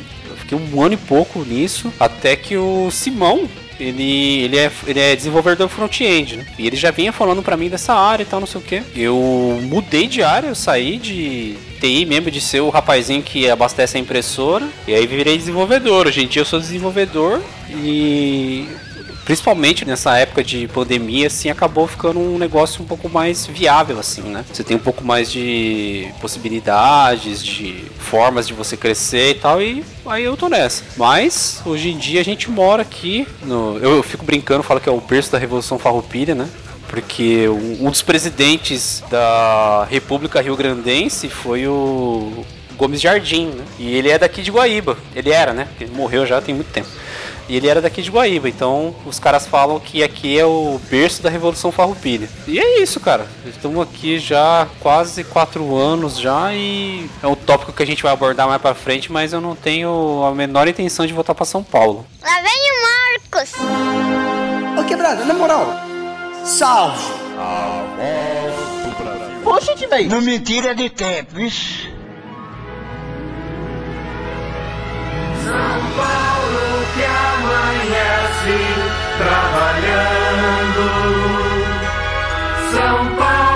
que não sabe adormecer. Porque durante a noite Paulista vai pensando nas coisas que de dia vai fazer. São Paulo é complicado, cara. Eu morei em São Paulo quando era muito criança, então eu meio que nem conto isso, né? Lembranças bem curtas, até os, sei lá, 5 anos de idade. Mas eu ia muito em São Paulo, questão da empresa, né? E, e São Paulo é essa selva de pedra mesmo, é isso daí. A galera que não conhece São Paulo, São Paulo você não é você. São Paulo você é o que você faz. Eu tenho amigos que moram lá e tal, e amigos de infância. Eu fui no casamento de um amigo meu, e cara, ele chegou e fez o meu merchan, né? Eu vi meu amigo, um amigo meu aqui, que ele é consultor e ele é pá e tal. E todo mundo me tratava super bem. E eu não tinha me tocado, porque o pessoal me tratava super bem, né? E quando eu via os amigos dele lá, que o cara era pedreiro, que aquela mesma pessoa que me tratou super bem, vem um outro amigo dele de fora, que o cara é pedreiro, ela trata o pedreiro mal, eu me entendi essa situação do você é o que você faz em São Paulo. Porque eu tava no hotel ali próximo a Paulista. O cara veio da rodoviária. Ninguém é melhor do que ninguém. Mas só que quando eu cheguei de táxi, que tava vindo da Paulista, e o cara, a gente teve que buscar o cara, o tratamento era completamente diferente. É outra história. E Né? a mesma pessoa é amigo do noivo. E mesmo assim, é um amigo que você trata melhor que o outro. Ah, se fuder, cara. Eu não conseguiria viver em São Paulo. Eu moraria no interior de São Paulo. Na cidade eu não, não conseguiria, não. Eu digo mais, assim, cara, São Paulo tem essa parada que você falou, é real mesmo, de você ser o que você faz. Só que, assim, é muito difícil você viver lá, cara. Questão de acesso, de você ir de um lugar pro outro, como onde tem mais possibilidade é no centro. Então, geralmente a galera de fora do centro trabalha lá. Aí tem um trajeto merda e tal. Só que, assim, como é tudo muito difícil para você fazer, as pessoas estão sempre no limite. Você Uhum. pega um busão, o motorista já tá de saco cheio já desde a hora que ele pegou o, o trampo dele. Então ele quer mais que você se foda, entra nessa porra aí, passa a catraca e segue teu rumo aí. As pessoas que estão tentando entrar não tem aquela fila do caralho, gente pra tudo quanto é lado, trem cheio, os caras estão tudo no limite. Então é muito mais difícil viver lá. Eu lembro que aqui, quando a gente foi. Eu vim aqui uma vez, numas férias nossas lá, pra passar um tempo aqui, e aí a gente entrou no busão lá, ah, era uma mulher até que tava dirigindo, que não é muito comum lá em São Paulo, talvez seja hoje em dia, não sei. Pegamos o ônibus lá e tal, entramos, a mulher, oi, tudo bem, tal, não sei o que, cumprimentou a gente, a gente foi, passou pela catraca, olhei pra Bruna e falei, você conhece essa mulher de onde? De onde que você é amigo dela? Ela, não, não conheço ela. Eu falei, não conhece ela? Não, não conheço. Por que, que ela cumprimentou a gente tão ali e tal? Falei, "Ah, é normal isso, as pessoas cumprimentam as outras, elas têm um certo nível de educação, né? Eu falei, cara, não tem isso em São Paulo, velho. Você entra no ônibus e o cara tá cumprindo a função dele ali, parabéns pra ele, né, cara? Você tem um emprego aí, ó. Faz a tua função aí, mas não tem isso. Aqui é muito diferente as coisas. As pessoas são mais educadas e tal. Tem um certo nível de regionalismo, assim, que é um empecilho do caralho, assim. Coisas que. Eu não sei se você passa por isso aí também, Emerson, mas aqui tem muito lance de eles pensarem assim: você está vindo pra cá, você tem que se tornar um gaúcho. Uhum. Você não pode ser o que você é. Você não pode continuar sendo paulista, você não pode continuar sendo pernambucano, mineiro, carioca. Tem que virar gaúcho. Não tem essa de tipo, a gente aceita você como é. São Paulo pode ter inúmeros defeitos e tal, mas a galera aceita as pessoas de fora como elas são. Tipo, você, você um baiano tem um cara que é de Bahia lá e tá não sei o que. A gente pergunta, mano, como é que é o lance do tempero, a hospitalidade, sabe? Me traz um pouco da sua cultura, seja você mesmo, a gente abraça isso. Agora aqui é o inverso, mano. Você tem que vir pra cá, você não toma chimarrão. Como assim você não toma essa porra desse negócio amargo quente? Uhum. Por que, que você não gosta disso? Você tem que gostar disso. Por que, que você fala diferente? Sabe? Como assim você fala cachorra, não fala cadela? Você tá falando errado. Mas tá falando errado mesmo, tá falando errado, mas me deixa ser errado, caralho. Porra. Eu fiquei cascudo com isso, eu sofri isso no começo. Mas depois eu fiquei cascudo. Teve uma época que eu tava prepotente. E eu vi que tava errado isso. Pelo que? Você apanha tanto que você aprende a se defender num nível estratosférico. Se o cara me desse uma tapa, eu já chegava na pesada no pescoço. Agora eu sentia muito isso aqui. Eu moro em Santa Catarina já há alguns anos. E eu sempre morei no centro. No centro que eu falo, no centro, na ilha mesmo. Eu morava no centro de Florianópolis. Antes de eu vir pro continente, que aí sim, aqui eu me encontrei, de fato, eu tinha essa situação lá no centro de eu falava e o pessoal só tá risadinha de canto de boca. Aí eu falava, quando eu falava. "Uhum." aí eu comecei a aprender, né? Eu tinha um cargo elevado, eu chegava e fazia, mas peraí, o que, que você tá rindo? Sabe que tá todo mundo na sala, você entra, todo mundo começa a rir, e você fecha a cara e olha pra todo mundo e faz, mas por que você tá rindo? Você deixa a pessoa de fato desconfortável? Aí a pessoa, ah, é, é, é. E normalmente era essas menininhas bonitinhas, porque acha que pode fazer o que quer, porque é linda, maravilhosa. É linda pra caralho. Já se emocionou, já se emocionou. Mas, depois que eu já tava vacinado contra a beleza, não pegava as artimanhas daquela sucubus comigo, aí ela ria assim de canto de boca. Aí eu fazia, mas o que, que você tá rindo? Aí ela, ah, não, teu sotaque é. E é uma delícia fazer isso, Ah, né, que seu cara? sotaque é engraçado. Eu digo, eu sou algum tipo de palhaço. Aí todo mundo começava a rir assim, esse riso desconfortável, e eu ficava sério encarando a pessoa. Aí ela, ah, tá, desculpa. aquela ali nunca mais ia rir do meu sotaque ou me imitar. Que aí eu ficava. Aí você pensa no cara que ficava possuído, perdia as estribeiras. Eu mandava um oxe e o cara falava comigo e fazia, ah, oxe. Oxe, ô irmão, vem cá, vamos conversar. Senta aqui. Entendeu? Era meia hora de sarrafo no cara. Até que teve um belo dia, o clássico disso que aconteceu comigo foi que eu dava, era consultor, né? Dava treinamento pro pessoal do sistema. E a empresa que eu trabalhava, a empresa de saneamento daqui, é a Kazan, foda-se, é a Kazan. Empresa de saneamento do Sul, aí vai, vai olhar, vai, vai saber que é a Kazan. Eu trabalhava na sede em Florianópolis. E algumas vezes eu tinha que dar treinamento pra galera do interior. E a galera do centro mesmo já me respeitava, já sabia quem eu era tal. Mas a galera que vinha do interior chegava, era um menino do Nordeste que tá dando treinamento, entendeu? E às vezes era no auditório lá. Imagina assim, você tá dando treinamento, praticamente uma palestra, 300 pessoas, um auditório gigante, você falando no microfone e tal. E tem sempre um engraçadão, né? Tem sempre um engraçaralho, né? Ah, o cara ria de tudo que eu falava. Eu falei, vem cá, isso aqui não é um show de stand-up, não, cara. A gente tá dando um treinamento. Aí ele, ah, não, mas é engraçado o jeito que você fala. Pra quê? que o cara me Não, não faz uma isso. porra dessa, bicho? Eu peguei aquele cara pra fazer de Judas. Só que quando começou, a, eu, todos os exemplos ruins eu dava com ele, né? Tem aquele usuário que não sabe ler um manual antes, tem aquele usuário que não lê um help do sistema antes, né? Que liga logo pro suporte direto. Tipo o Joãozinho ali, não é, Joãozinho? Não sei fazer essas coisas aí, ó. E dava, e dava, e dava. Aí eu sei que depois do treinamento, juntou o pessoal, coffee break, né? Todo mundo comendo, aquele negócio todo. E eu ia no, no né? E esse dia me marcou muito, vai chegar no porquê. Que era um treinamento que tinha sido planejado há muito tempo, foi vários funcionários do interior e tal. E eu tava lá, né? Eu era blazer, pá. Agora que eu tô desleixado, mas quando eu trabalhava consultoria, eu cuidava da, da aparência e tal. Barba bem feita, cabelo na régua e tal. Aquele negócio todo. De blazer, todo Aí, no coffee break, eu tô lá, o pessoal conversando, aí ele fez, ó, Emerson, me desculpa se eu fui indelicado contigo em algum momento. É porque o pessoal de lá, normalmente a gente tá acostumado com o pessoal ser mais burro, né?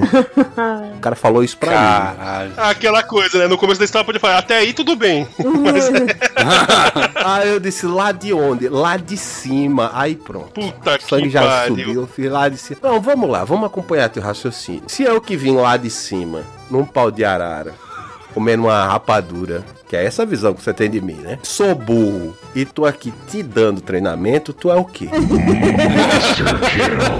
Chupa! Aí a galera que tava ao redor dele, assim, ainda teve um consultor que chegou e fez: Não, pô, Emerson, cuidado que ele é supervisor da sede do interior. Ele pode ser supervisor da puta que pariu. Ele tá falando com a nega dele aqui, não. Ele vai tomar no cu aqui comigo. Você, vamos lá. Aí quando ele ia tentar falar, eu disse, calma, que quando um burro fala, o outro baixa a orelha. Fica quieto aí. Porque se eu sou burro, você é uma meba. Lá. Recolha a sua insignificância. Eu botava dentro da cara, assim, dentro da cara. Recolha a sua insignificância. Sua boca deve ter uma inveja imensa do seu cu. É tanta merda que sai daqui. Aí ele, todo errado, mas eu lasquei o pau. Beleza, voltou do coffee break. Meu celular tocou um pouco antes de começar a segunda parte do treinamento. E a mensagem que chegou foi: Emerson, teu pai descansou. Puta que pariu. Tinha acabado de falecer. Eu parei, pensei, o que que meu pai faria agora? Ele ia continuar. E fui e dei o treinamento todinho, a segunda parte, sem ninguém perceber nada. E no final, já tava o pessoal mais amigo meu, tal. Vamos, Emerson, vamos pra pizzaria, vamos pra... Tá marcando coisa, né? Que o pessoal vem do interior pra Florianópolis, quer gandaia. E já estavam se sentindo todos meus super amigos. Eu falei, não, não vai dar. Eu tenho que me organizar, que eu tenho que ir em Recife agora tal. Ah, mas o que foi? Meu pai faleceu. E a galera, não, cara, mas como tu continuou o treinamento e tal? Eu disse, "Ah, tem que continuar, cara. Foi uma mega operação logística pra trazer o pessoal pra lá e felizmente a gente tem essas coisas do acaso. Aí meu pai já tava doente, já tava hospitalizado, já era uma coisa meio que esperada, mas meu pai era meu herói, né? Foi, foi pesado pra mim, isso me marcou bastante. Já aconteceu alguns casos desses de preconceito comigo aqui, mas como eu disse, eu me defendo. E isso porque vocês não conhecem minha mulher. Que minha mulher, ela não tem essa, esse tato na fala que eu tenho.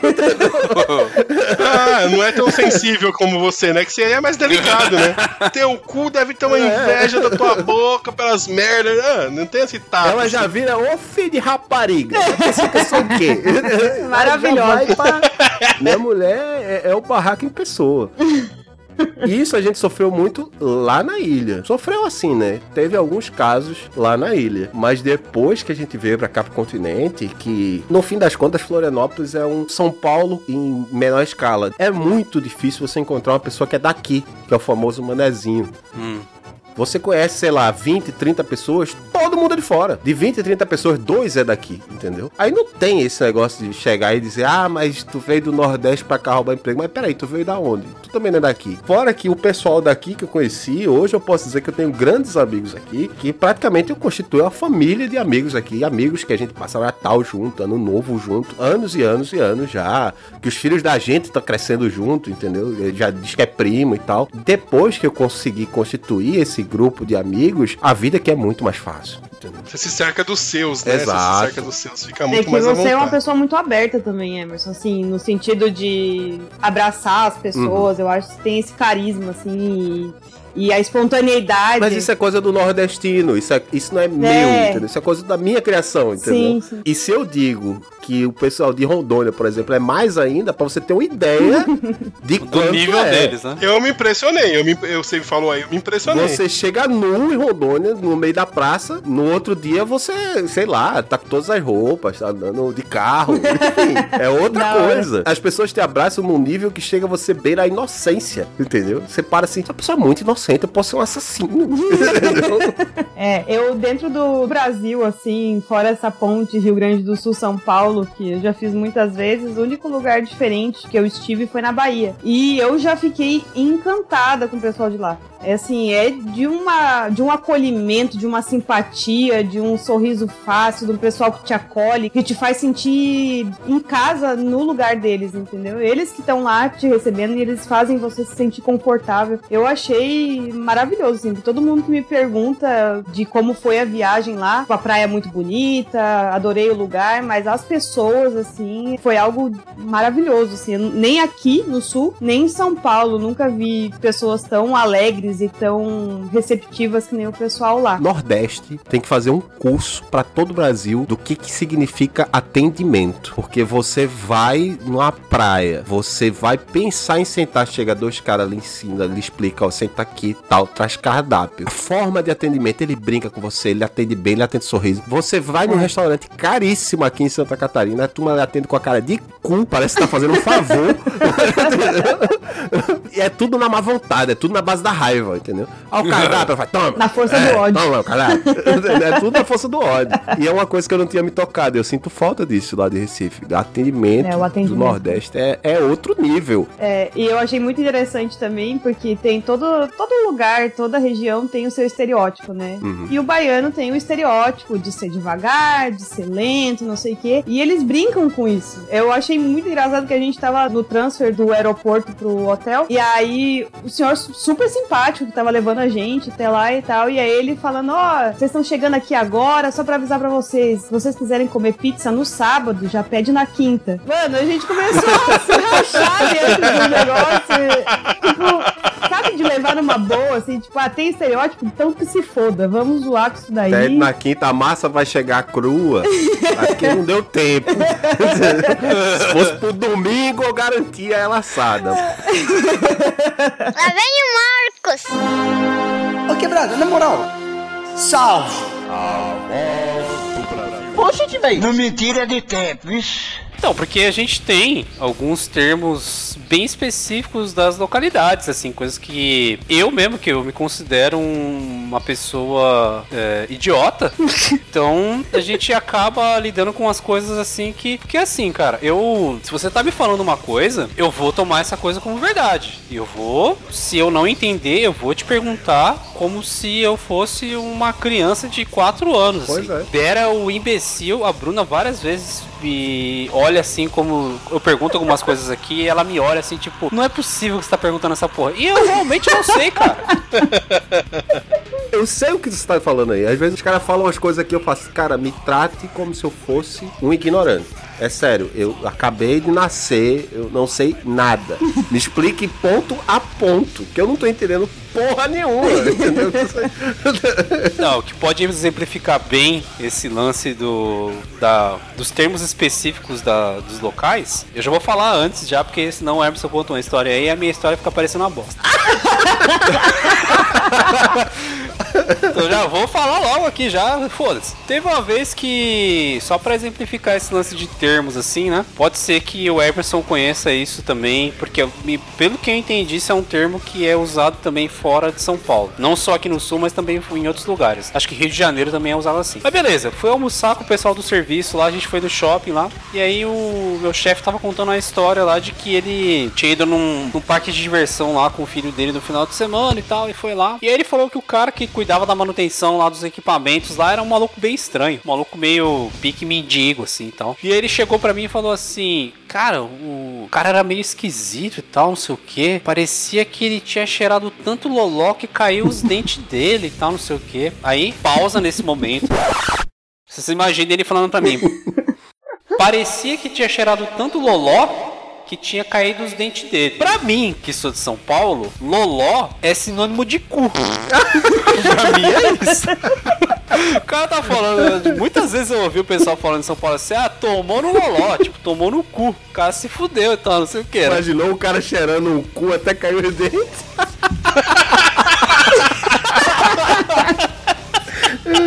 O cara falou isso aí com a boca cheia de, de comida, assim, ele falou, cheirou tanto loló que caiu até os dentes. Eu falei, o quê, mano? Que cu é esse que ele cheirou que chegou a cair os dentes, mano? O cara ficou 30 anos cheirando o cu, né, velho? Aí fica aquele lance que eu falei, né? Que você parece um idiota. Eu falei, o que que é loló, né, velho? Aí os caras foram me falar que é tipo tiner, é tipo um bagulho assim, né? É droga. Qual que é, É não droga, sei. né? Qual que é, não sei. O cara ficava baforando. O cara ficou baforando todo esse negócio que parecia que tinha caído os dentes dele. Mas pra mim, eu acho que os caras devem ter me visto como um retardado, assim, sabe? Tipo, ai, nossa, cara, você não entendeu isso, né? Mas pra mim acontece várias coisas disso aqui. As pessoas falarem as paradas e eu não entendo e eu pergunto. E a Bruna fica puta comigo. Ela olha pra mim e tipo, ah, não é Não. possível que você não entendeu isso. Eu não fico puta que ele não entende. É o que que É acontece. decepção, cara. É, decepção. O que, que acontece? Que às vezes ele não pergunta ah, o que, que significa isso. Ele interpreta já pela maneira que ele conhece, que nem o caso ali. Ele não perguntou primeiro o que, que era loló. Ele já deduziu que era um cu e já saiu falando pra todo mundo que era um cu. Tipo, mano, pergunta primeiro, depois faz a suposição. A minha cabeça vai longe, cara. Na minha, na minha mente maluca, assim, já existe um nível de mendigo aqui que eles são viciados em cheirar cu, tá ligado? Imagina o mendigo correndo atrás do cara, derrubando ele na porrada, assim, abaixando as calças dele e começando a cheirar o cu do cara de maneira frenética. assim. Pregando no dente assim, vai cair.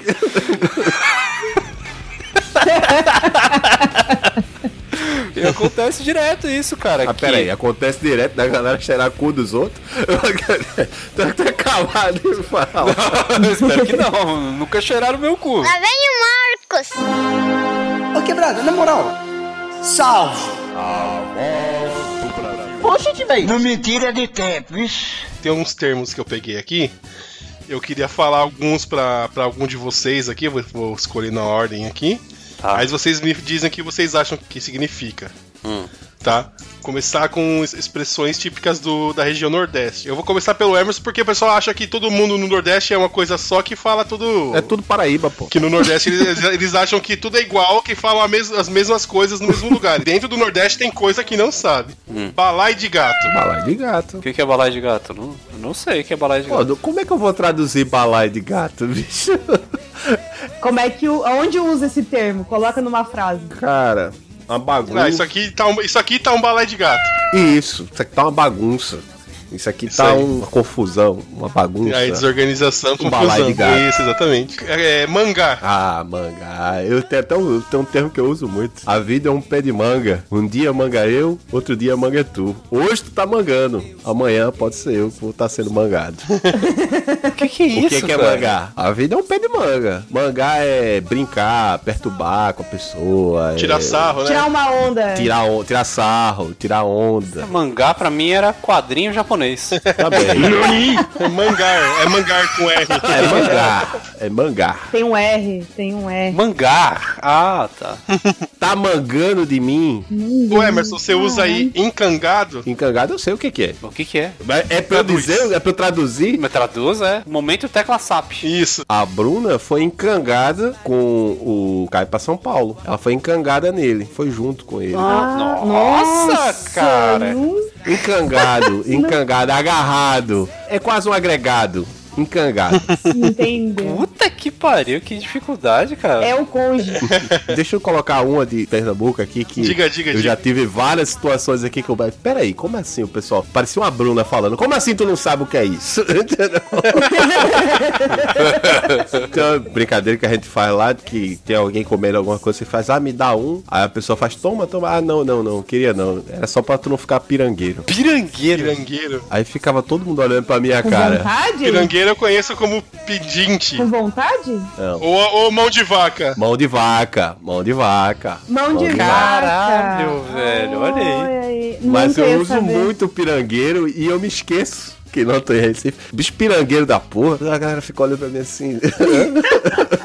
Olha aí. São Paulo tem o termo que é minísqua. Tá de minisquência, né? Eu sei que você é um host, cara, mas você fica trazendo palavra do exterior aqui. A gente tá falando português, cara. Vamos, vamos- manter aqui.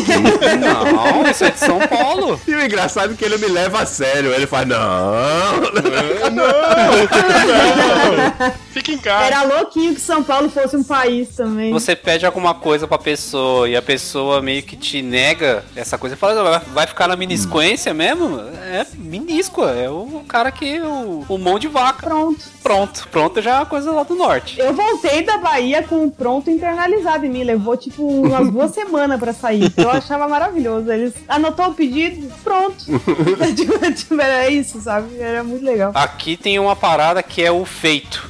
Aqui é o feito. Você fala uma coisa com a pessoa, substitui o pronto por feito. E aí tem as, as variações do feito, né? Você, tipo, pede alguma coisa pra galera, tal, não sei o que, eles, ah, feito, né, não sei o que lá. E tem a variação que é o feitoria. Fala com os caras, os caras, feitoria. feitoria, mano, que porra é essa, cara? Tô vendo que Ednei tá muito mandrião aí. A gente tá tendo que assumir a coisa.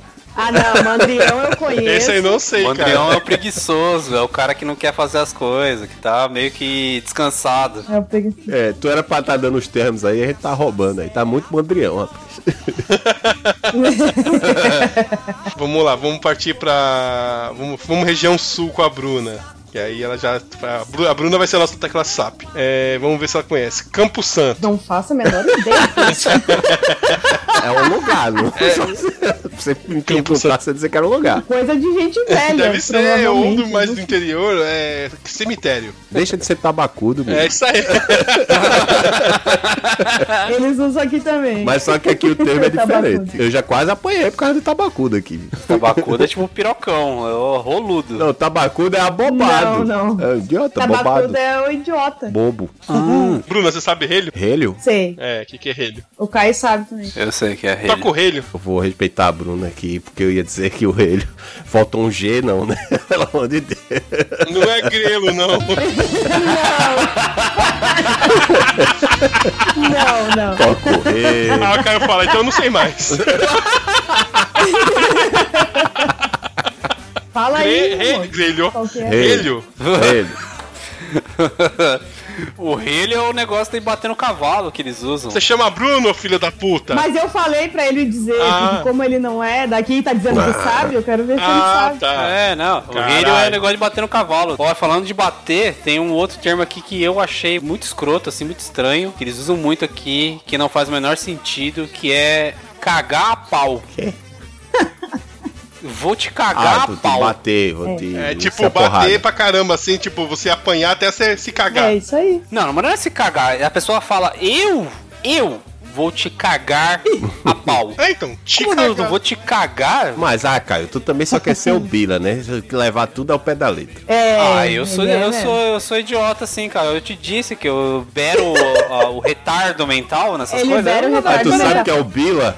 Só quer ser o Bila, tu sabe o que é o Bila? Bila. Bila eu conhecia como bolinha. O Bila é o bonzão, o cara que sabe tudo, só quer ser o Bila. Ai, Ah, é ele não, mesmo. não, eu sou o inverso, do- eu sou o anti-Bila. não sei de nada.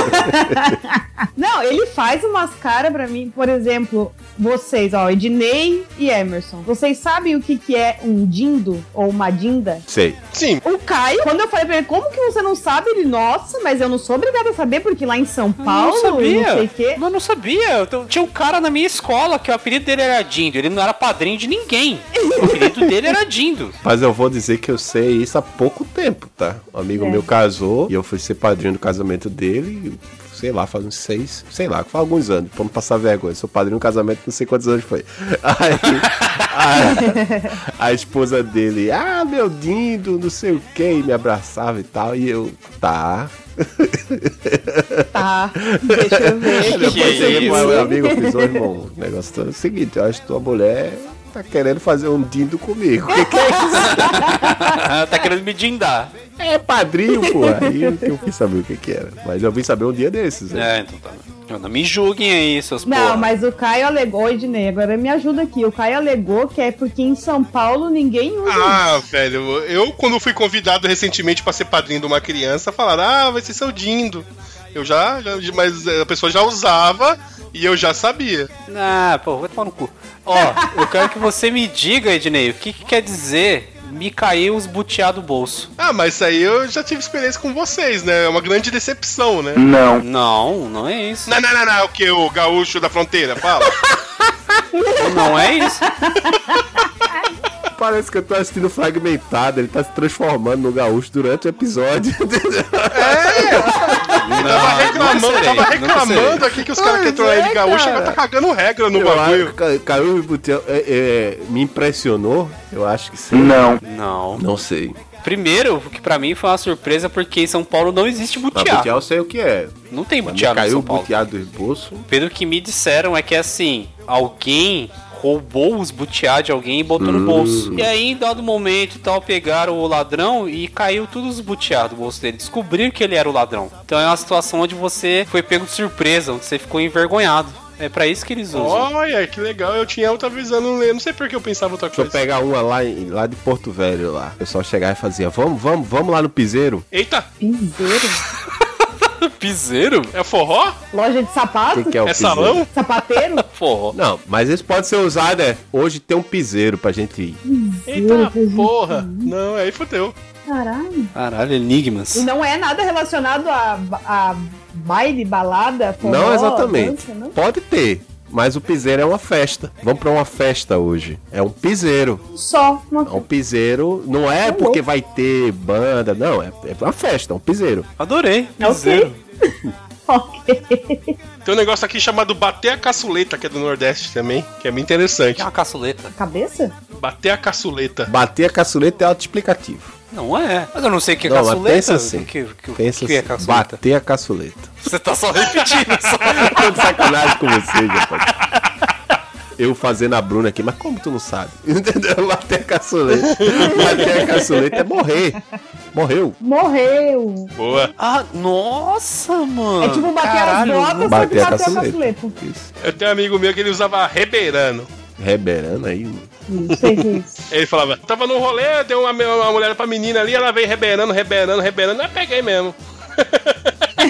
Ah, nossa, agora fez todo sentido. Com o contexto, Contexto fez faz sentido. Rebeirando, cercando. Tem muito disso também. Tem muita coisa que eu acho que dá pra entender pelo contexto. Tem coisa que não, mas dependendo da frase, do momento que tá sendo falado, dá pra entender sem precisar pagar de louco, achar que o pessoal que tá cheirando loló é cu. Mas agora, ó, vou falar uma parada que. Aí, ó, sem contexto. O que, que quer dizer renguear o Cusco? Mano, eu faço ideia, mínima ideia, parca ideia. O que, que é um Cusco? Cusco é um cachorro. Renguear é a pessoa que é renga. Ela tem a perna andando assim, tipo tofundo torraso. Então, deixar o cachorro andando desse jeito, o pessoal usa esse termo pra dizer que tá um frio de renguear Cusco. Tá tão frio que o cachorro vai andar todo torto, entendeu? Puta que pariu. Tá que pariu, Ah, maior vai se fuder, né? Essa aí, meu amigo. Vai ser só pra falar que tá muito frio. Fala que tá frio pra Essa caralho, aí- porra. O frio de rengueaco. Lá vem o Marcos. Ô quebrada, na moral. Salve. Poxa, velho. Não me tira de tempo, vixe.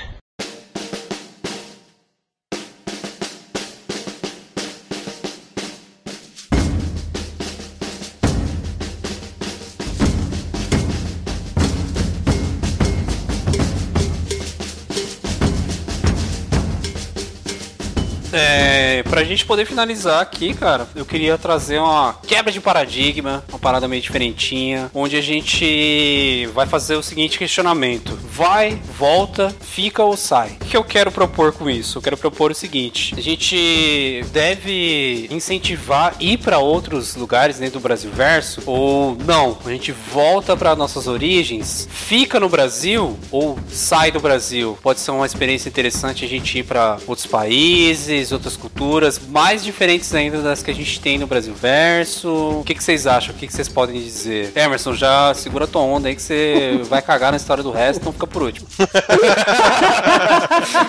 Não posso falar nada nesse podcast.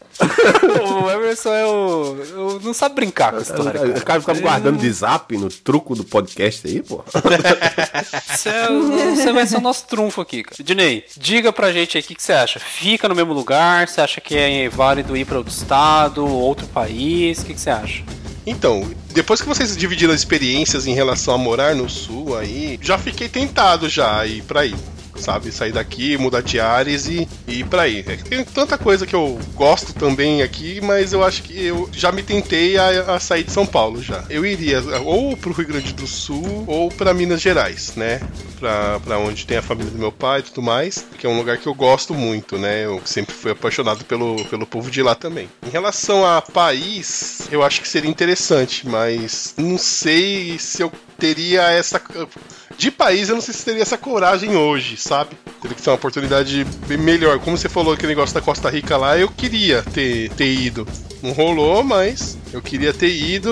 Eu, eu acho que a época eu tava mais disposto a enfrentar isso daí. É, é, é bem complexo, né, cara? Porque eu eu pelo menos considero, eu já vou já dar o meu ponto de vista sobre isso. Eu prefiro ficar no sul, não tenho vontade de voltar para São Paulo, porque a vida lá é muito difícil. Aqui é muito mais fácil. Tem algumas pinimbas aí com o povo daqui, assim, tal, que eu gosto de todos, mas né, como qualquer outra coisa tem lado bom e lado ruim. Só não me chama pra um CTG, né? Me chamar pra um CTG. Principalmente a parte do CTG. Caralho, mano. Ai, foi duas vezes. Eu vou ficar chagado pelo CTG. Mas eu acho legal, eu gosto de morar aqui.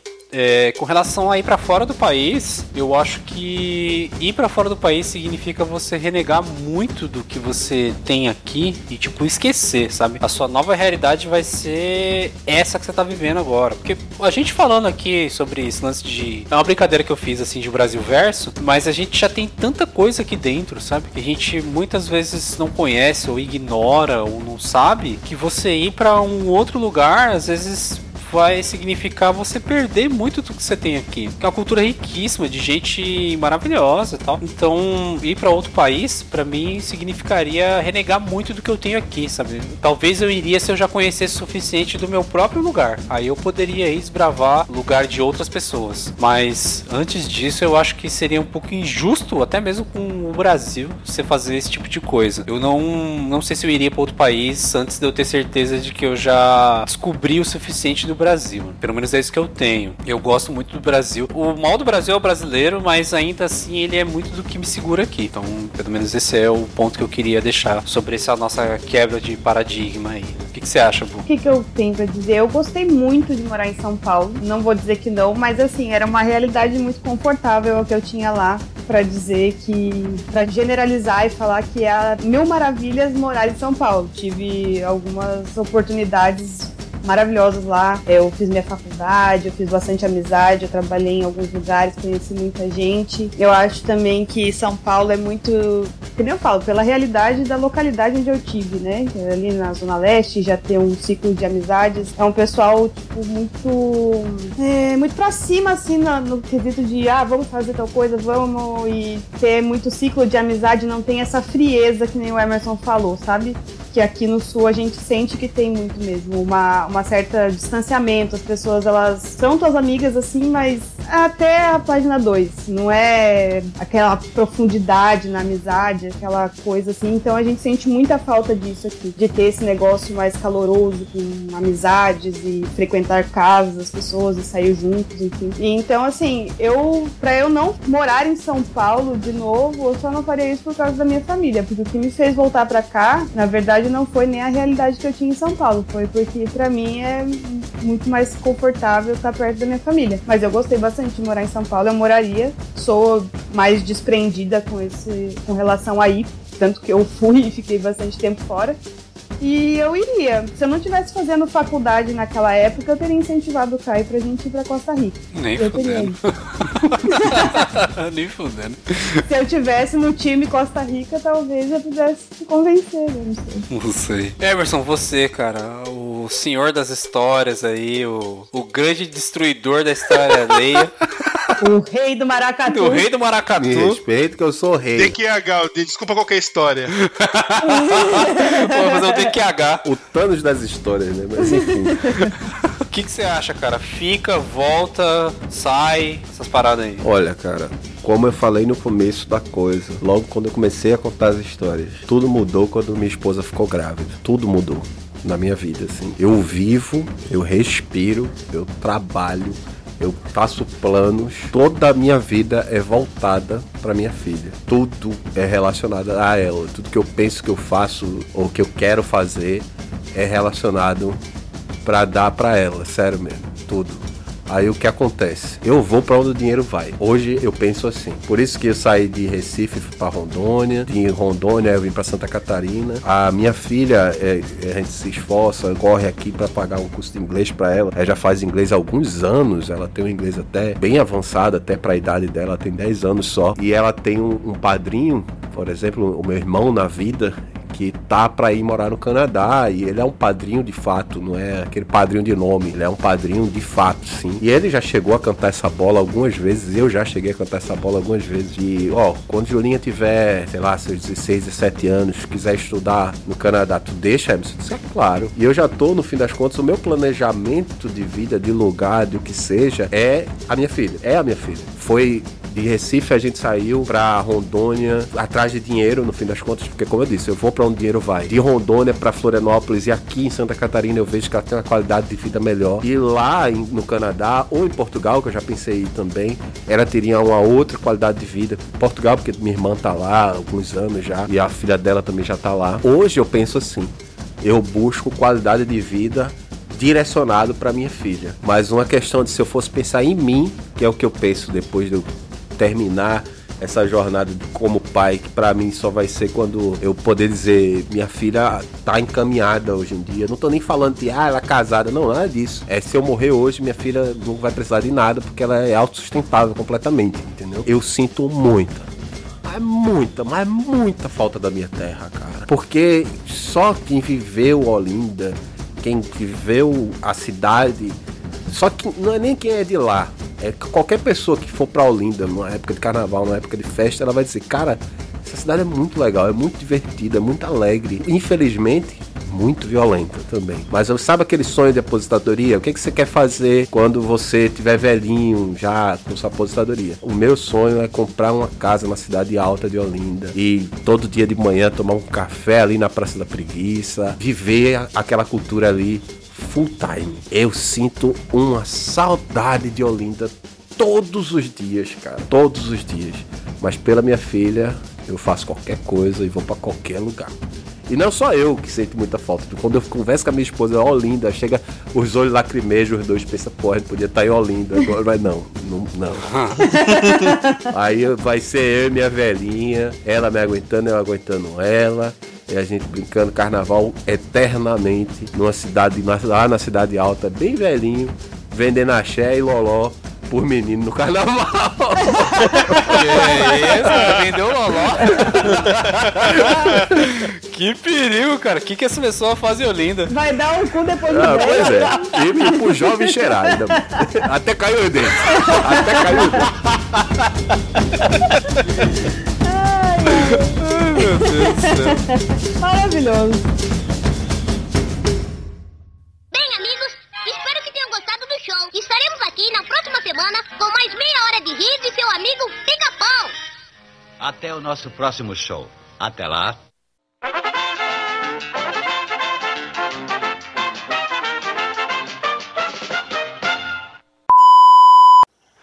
Senhoras e senhores. Começa mais um!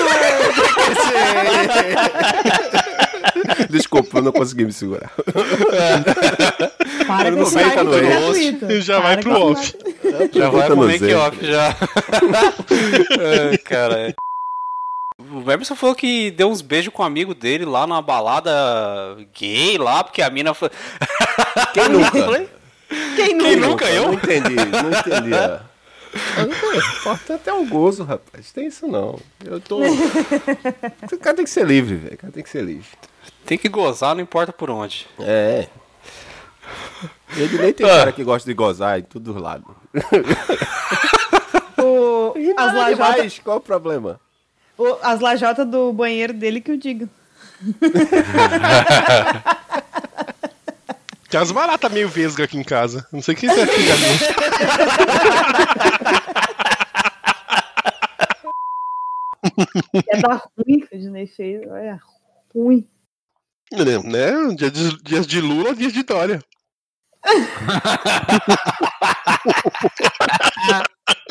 Essa foi melhorzinha. Foi melhorzinha. já se redimiu já. E aí, galerinha, beleza? É, temos comentários, temos rasgação de seda, temos participações, temos novidades aqui pra vocês. É, Bruna, Caio. é, Não, peraí, tá ficando uma bosta. Pô. E aí, galerinha, beleza? E aí, galerinha, beleza? Galerinha, Fala você. moçada! Você tá rindo por já quê? o de ouro preto já no bagulho. Ah, tem que meter mesmo, né? Não é porque você é morto no podcast que tem que ser, caralho. E você não vai entender nada nessa parte. Você não vai estar aqui vendo o que eu estou fazendo. Então, sim, eu vou aproveitar para te chamar de trouxa. Você é uma trouxão. ah, surpresinha no áudio para a produção.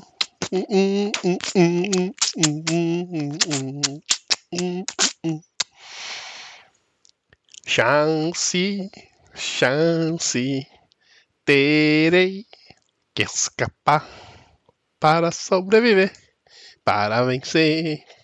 Hum, hum, hum, hum, hum, hum.